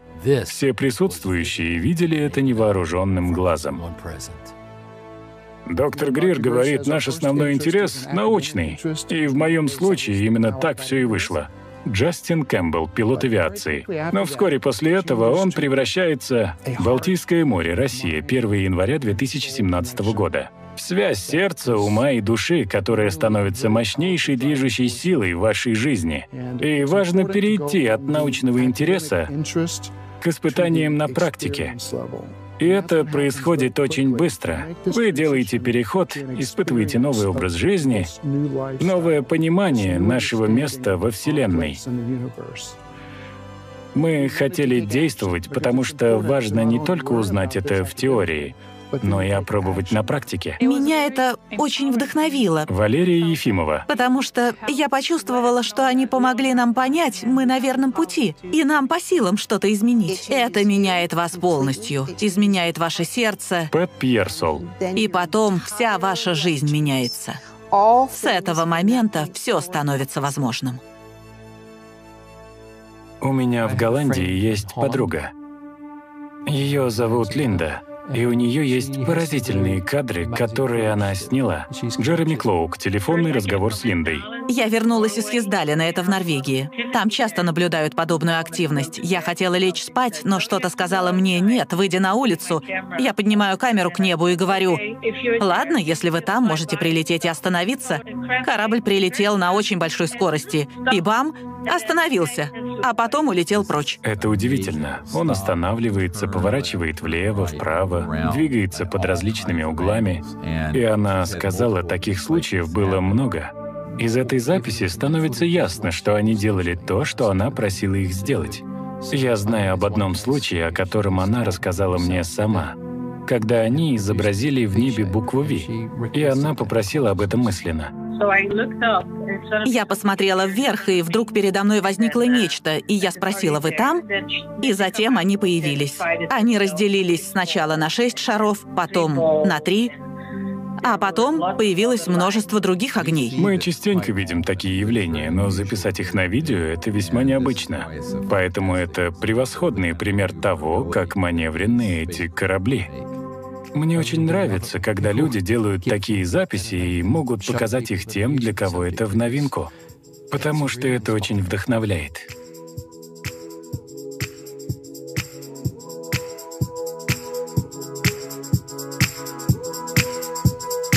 БК-5, гора Шаста, Калифорния, 2010 год.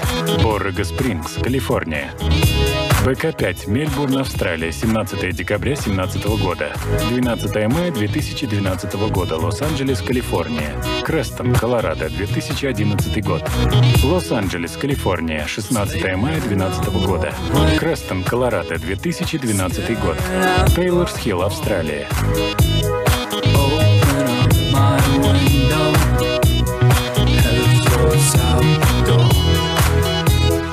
БК-5, Англия, 94 год.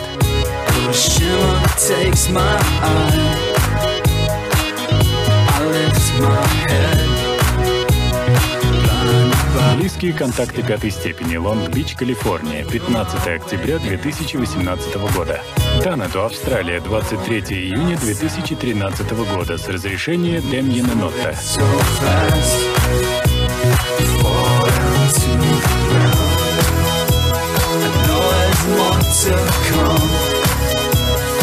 Лос-Анджелес 2013 года с разрешения Джонатана Кастро.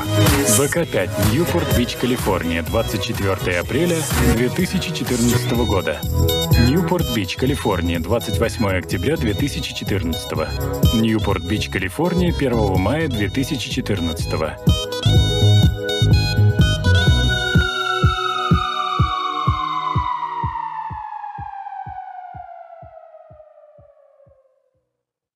Я очень хочу узнать, как пришельцы выглядят.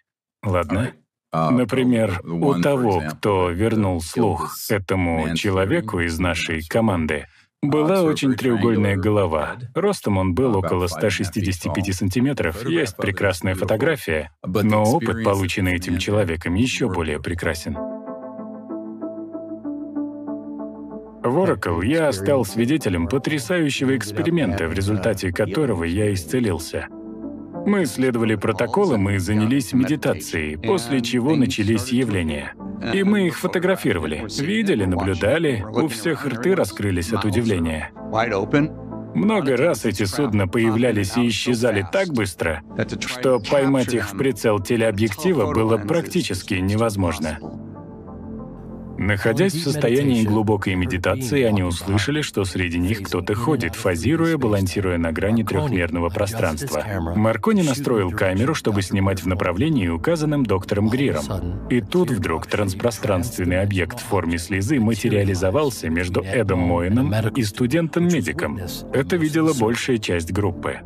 Мы пересмотрели мои фотографии того времени, и вон там, на склоне холма, позади человека по имени Эд Моэн, стояло это существо. И все они такие «Ого, что это?»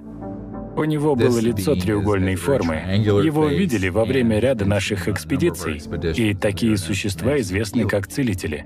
Он носил слуховой аппарат в обоих ушах, и он не слышал половину из того, что ему говорили. Я страдал потерей слуха со старшей школы.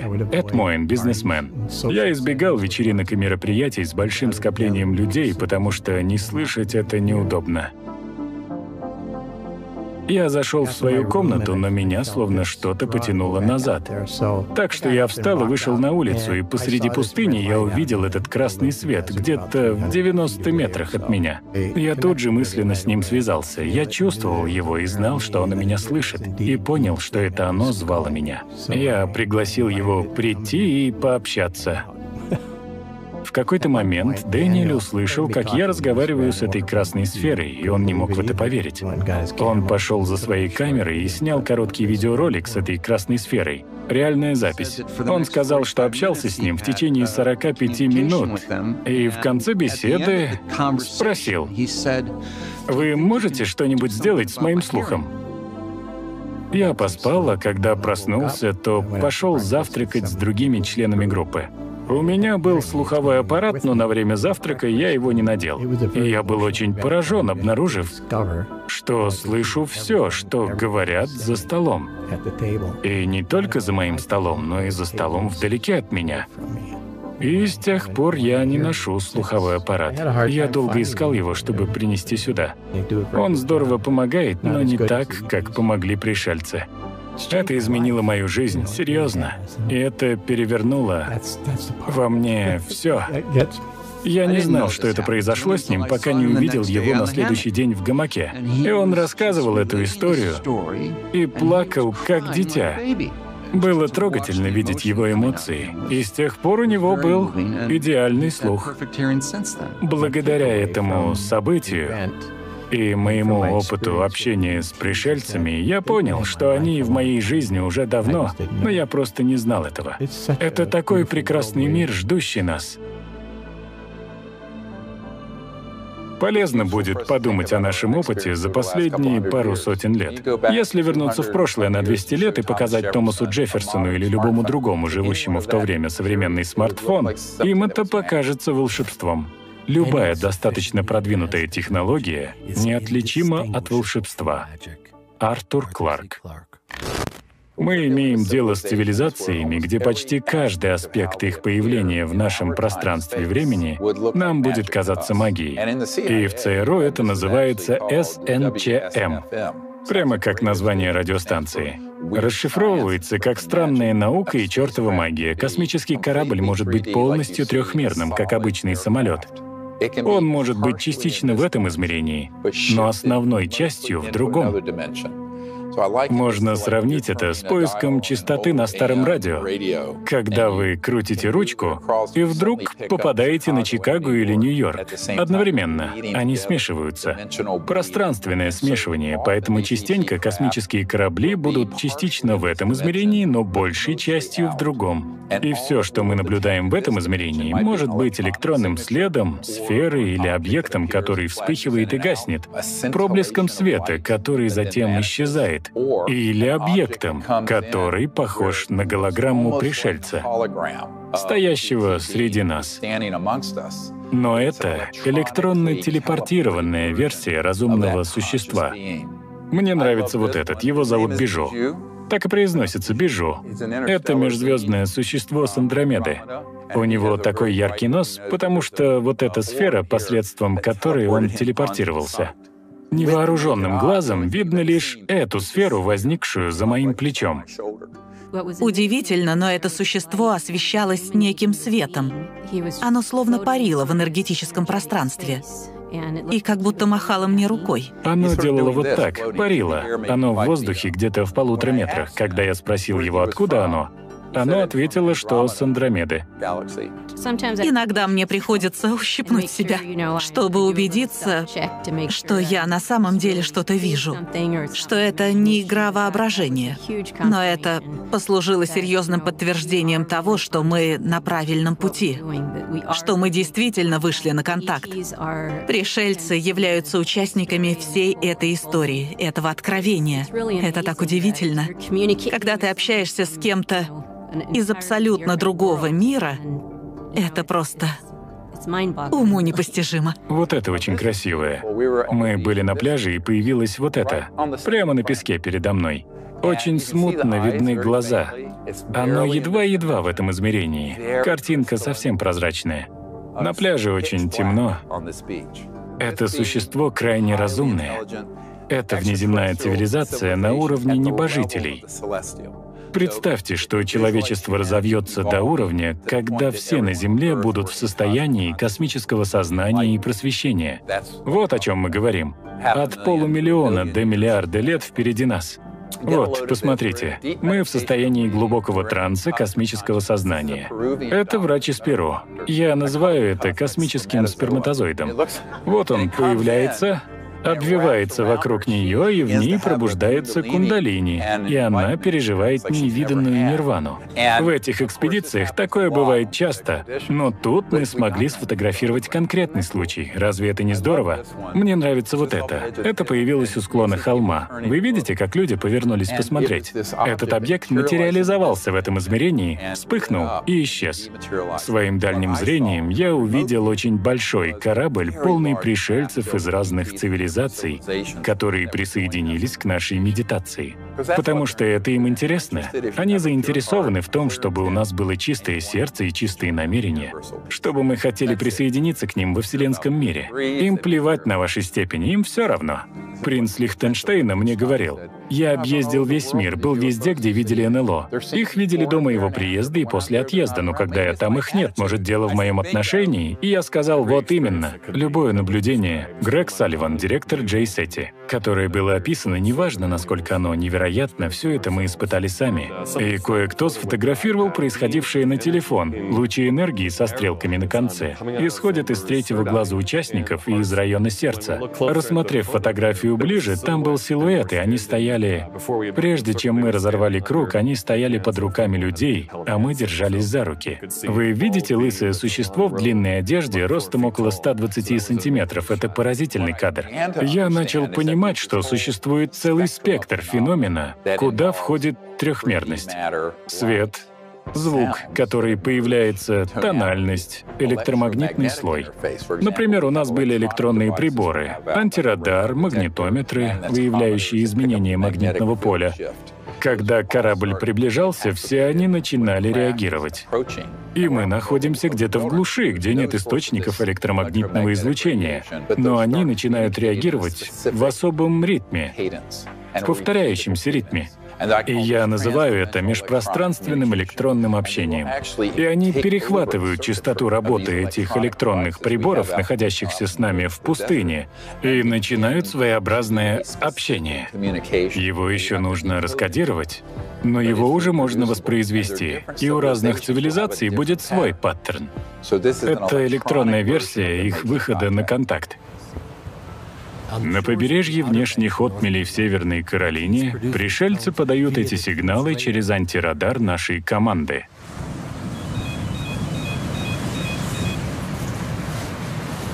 Появился огромный золотистый объект, озаривший океан.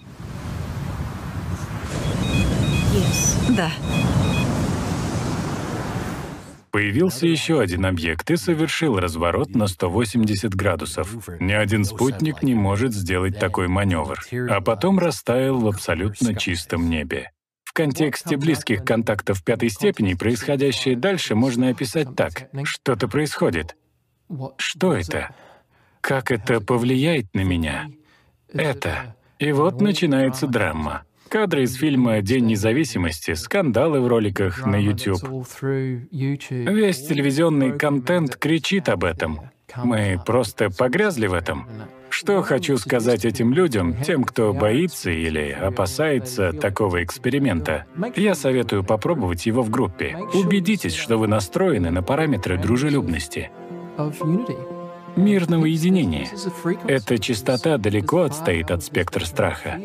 Есть некое несоответствие. С научной точки зрения, если подумать о резонирующих волнах, энергии благодарности, любви, радости, мире, обо всем этом, сначала нужно настроиться на эту частоту, используя понравившуюся вам практику, а потом из этого состояния устанавливать связь.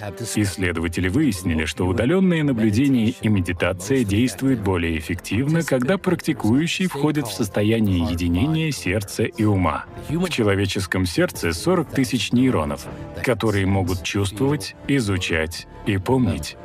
Вы можете привести свой разум и сердце в состояние единения и получить доступ к интуитивному знанию, осознанно сосредоточившись на позитивных эмоциях во время медитации.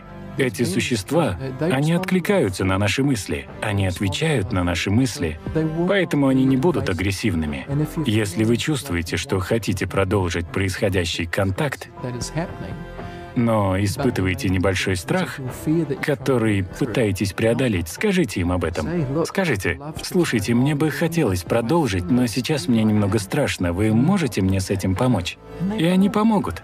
Это еще одно доказательство. Я знаю, они не агрессивны. Мы объездили весь мир, провели тысячи часов с тысячами людей. У нас были всевозможные контакты на расстоянии вблизи. Существа, пришельцы появлялись в наших комнатах. Всякое было. Никто ни разу не пострадал. Вообще никто не пострадал. Это неофициальный документ на сайте ФБР, так сказать, спрятан на виду. Но он реально подтверждает все, о чем мы рассказываем, а также наши наблюдения. А вот этот документ датируется 47 годом, составлен 72 года назад. В документе описывается, что они мирные существа, что они проходят через измерения, что они обладают способностями и сознанием. Он даже упоминает некоторые ведические термины, говоря о способностях, которые демонстрировали эти существа. Любая материя берет начало и существует лишь посредством силы, которая заставляет частицы атома вибрировать. Надо признать, что за этой силой стоит осознанный рациональный разум. Этот разум является матрицей всей материи. Макс Планк, основатель квантовой теории. Хотя то, чем я занимаюсь с БК-5, высмеивается многими, Именно этот проект получил уважение и привлек внимание со стороны разведсообщества, ведь они знали, что это правда. Они знали, что наука о сознании реальна. Они знали, что эти внеземные цивилизации используют коммуникационные технологии, которые объединяют мысль, телепатию и сознание. Все они это знают. В разведсообществе это ни для кого не секрет. Все мы считаем, что власть достигается посредством систем вооружения, богатства, обычная материалистическая парадигма. Причина, по которой глубинные элементы разведсообщества так интересуются этим и не хотят, чтобы об этом узнали, это, во-первых, нежелание делиться с другими таким эффективным разведоборудованием. Во-вторых, они знают, что если люди осознают мощь сознания и массового сознания, то они смогут полностью изменить направление развития планеты. А значит, это нужно засекретить. Многие слышали об исследованиях генератора случайных чисел из проекта «Глобальное сознание». Вопрос такой, можно ли измерить проявление эмоций в мировом кризисе? Иногда ученые думают, что это они и сделали. Их приборы и компьютеры выявили странную закономерность сразу же после нескольких глобальных катастроф. В ходе этого эксперимента исследователи установили десятки генераторов случайных чисел по всему миру и анализировали данные, чтобы узнать, можно ли обнаружить что-нибудь касательно глобального или коллективного сознания падения. 11 сентября, за несколько часов до падения самолета. Разрозненная работа генераторов случайных чисел стала более четкой и менее разрозненной. Это может показаться странным, но доктор Нельсон и его команда занималась этим большую часть десятилетия. Первый всплеск был обнаружен в 97 году со смертью принцессы Дианы. Другие события — крушение Конкорда, теракты в Мадриде, похороны папы — все это нашло отражение в показаниях генераторов случайных чисел, но рано утром утром 11 сентября показания стали запредельными. Вероятность того, что это совпадение, менее единицы на 100 миллиардов. Это показывает, что между коллективным сознанием и физическим миром есть тесная связь. Социологические исследования медитации показывают, возьмем город, в котором, к примеру, 200 тысяч жителей, и попросим 1% населения, то есть 2000 человек, погрузиться в медитацию. И мы увидим, что уменьшатся визиты в пункты первой помощи, уменьшится количество насильственных преступлений, краж, всевозможные негативные проявления идут на спад, хотя большая часть жителей вообще ничего не знала о происходящем, потому что есть резонанс резонансный эффект через силу, если так можно выразиться. Посредством этого взаимосвязанного поля сознания люди, которые даже не знали о существовании медитирующих, стали более спокойными, организованными, более счастливыми и так далее. Это основывалось на эксперименте из квантовой физики, когда контейнер с гелием был охлажден до абсолютного нуля. Когда лишь 1% гелия перестроил свою структуру, весь контейнер сразу же перешел в стадию фазового превращения, перестроив свою структуру и обретя почти волшебные свойства. Состояние так называемой сверхтекучести. Для трансформации потребовался лишь 1%. Когда критическая масса людей, будь то 1% или меньше, в зависимости от состояния сознания, практикующих медитацию, молитву или иную духовную связь. Но в такой момент вы можете повлиять на целую цивилизацию — если мы все будем взаимосвязаны, пусть даже всего один процент из нас, как молекула гелия, объединится и пойдет в нужном направлении, это преобразит остальные 99%, даже если они не знают, что мы это делаем. И в этом и есть прелесть и мощь структуры, не локальности сознания. Все в нем переплетено, но существует огромная сила, когда вы действуете на этом более глубоком уровне сознания. И этого-то и боится разведсообщество. Потому что, во-первых, они не могут это контролировать. И, во-вторых, это превзойдет их возможность повлиять на исход. Общее количество разума во Вселенной — один. Фактически, сознание — это сингулярность, разделенная между всеми существами. Доктор Эрвин Шрёдингер, лауреат Нобелевской премии по физике. Расскажу вам забавную историю. В 92 году глава военной разведки и парочка его приспешников задержали меня и отвели в номер отеля. Действовали они весьма угрожающе. Там был человек из АНБ и люди из ЦРУ. Они сказали, какого черта ты творишь, обучая людей, как обходить наши системы и контактировать с этими цивилизациями? Я ответил, я не признаю вашей власти в этом вопросе. Потом я посмотрел ему в глаза и сказал, я вас не боюсь, потому что я умер, когда мне было 17, и я знаю, что смерти нет. Мне плевать на ваши деньги.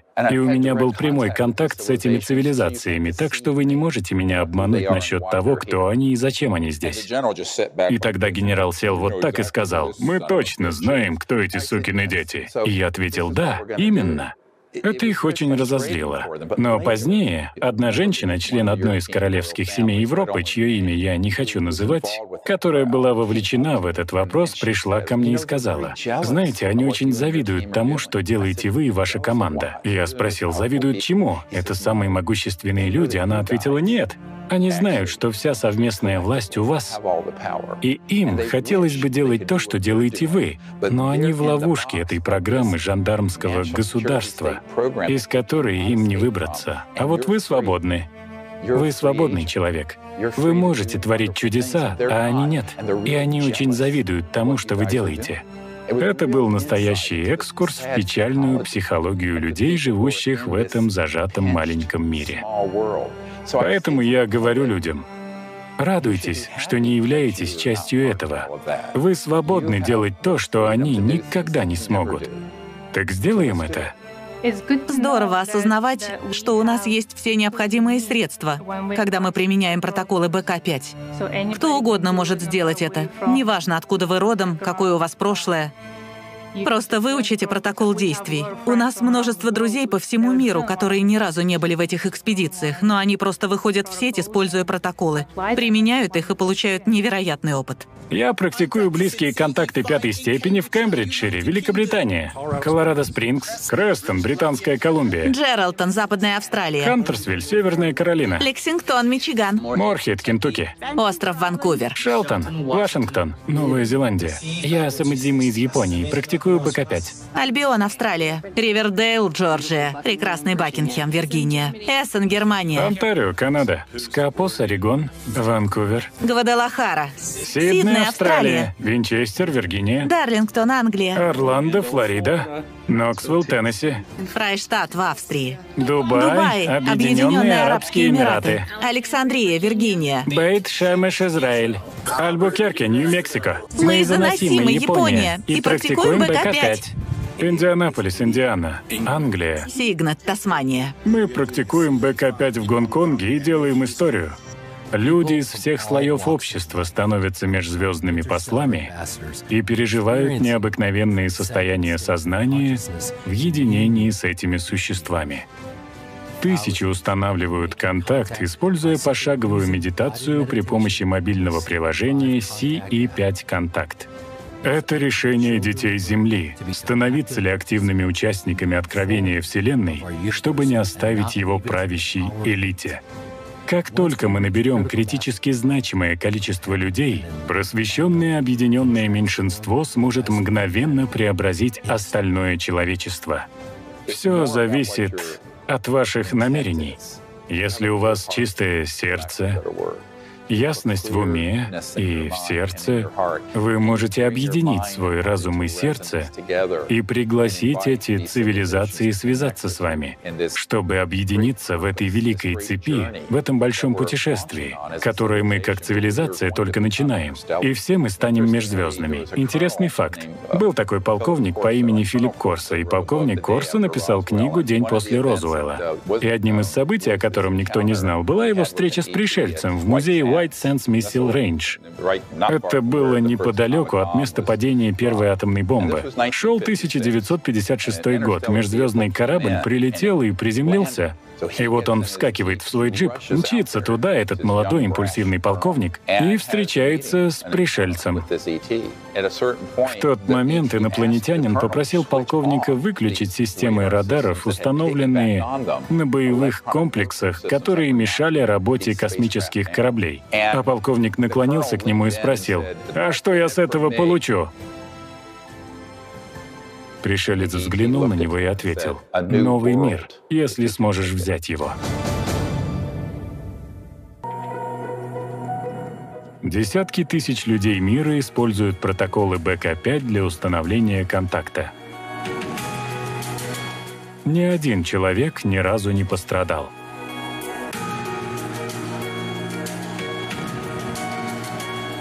Однако пришельцы находятся в опасности, приближаясь к Земле. Чтобы изменить большинство, нужен лишь один процент. Приблизительно 75 миллионов человек. Светлой памяти Шари Адемиак. Озвучено студией Virus Project. Редактор русского текста Евгений Шаров. Звукорежиссер Виталий Емельянов. Роли озвучивали Анна Ченцова и Магнус Бьор. 2021 год.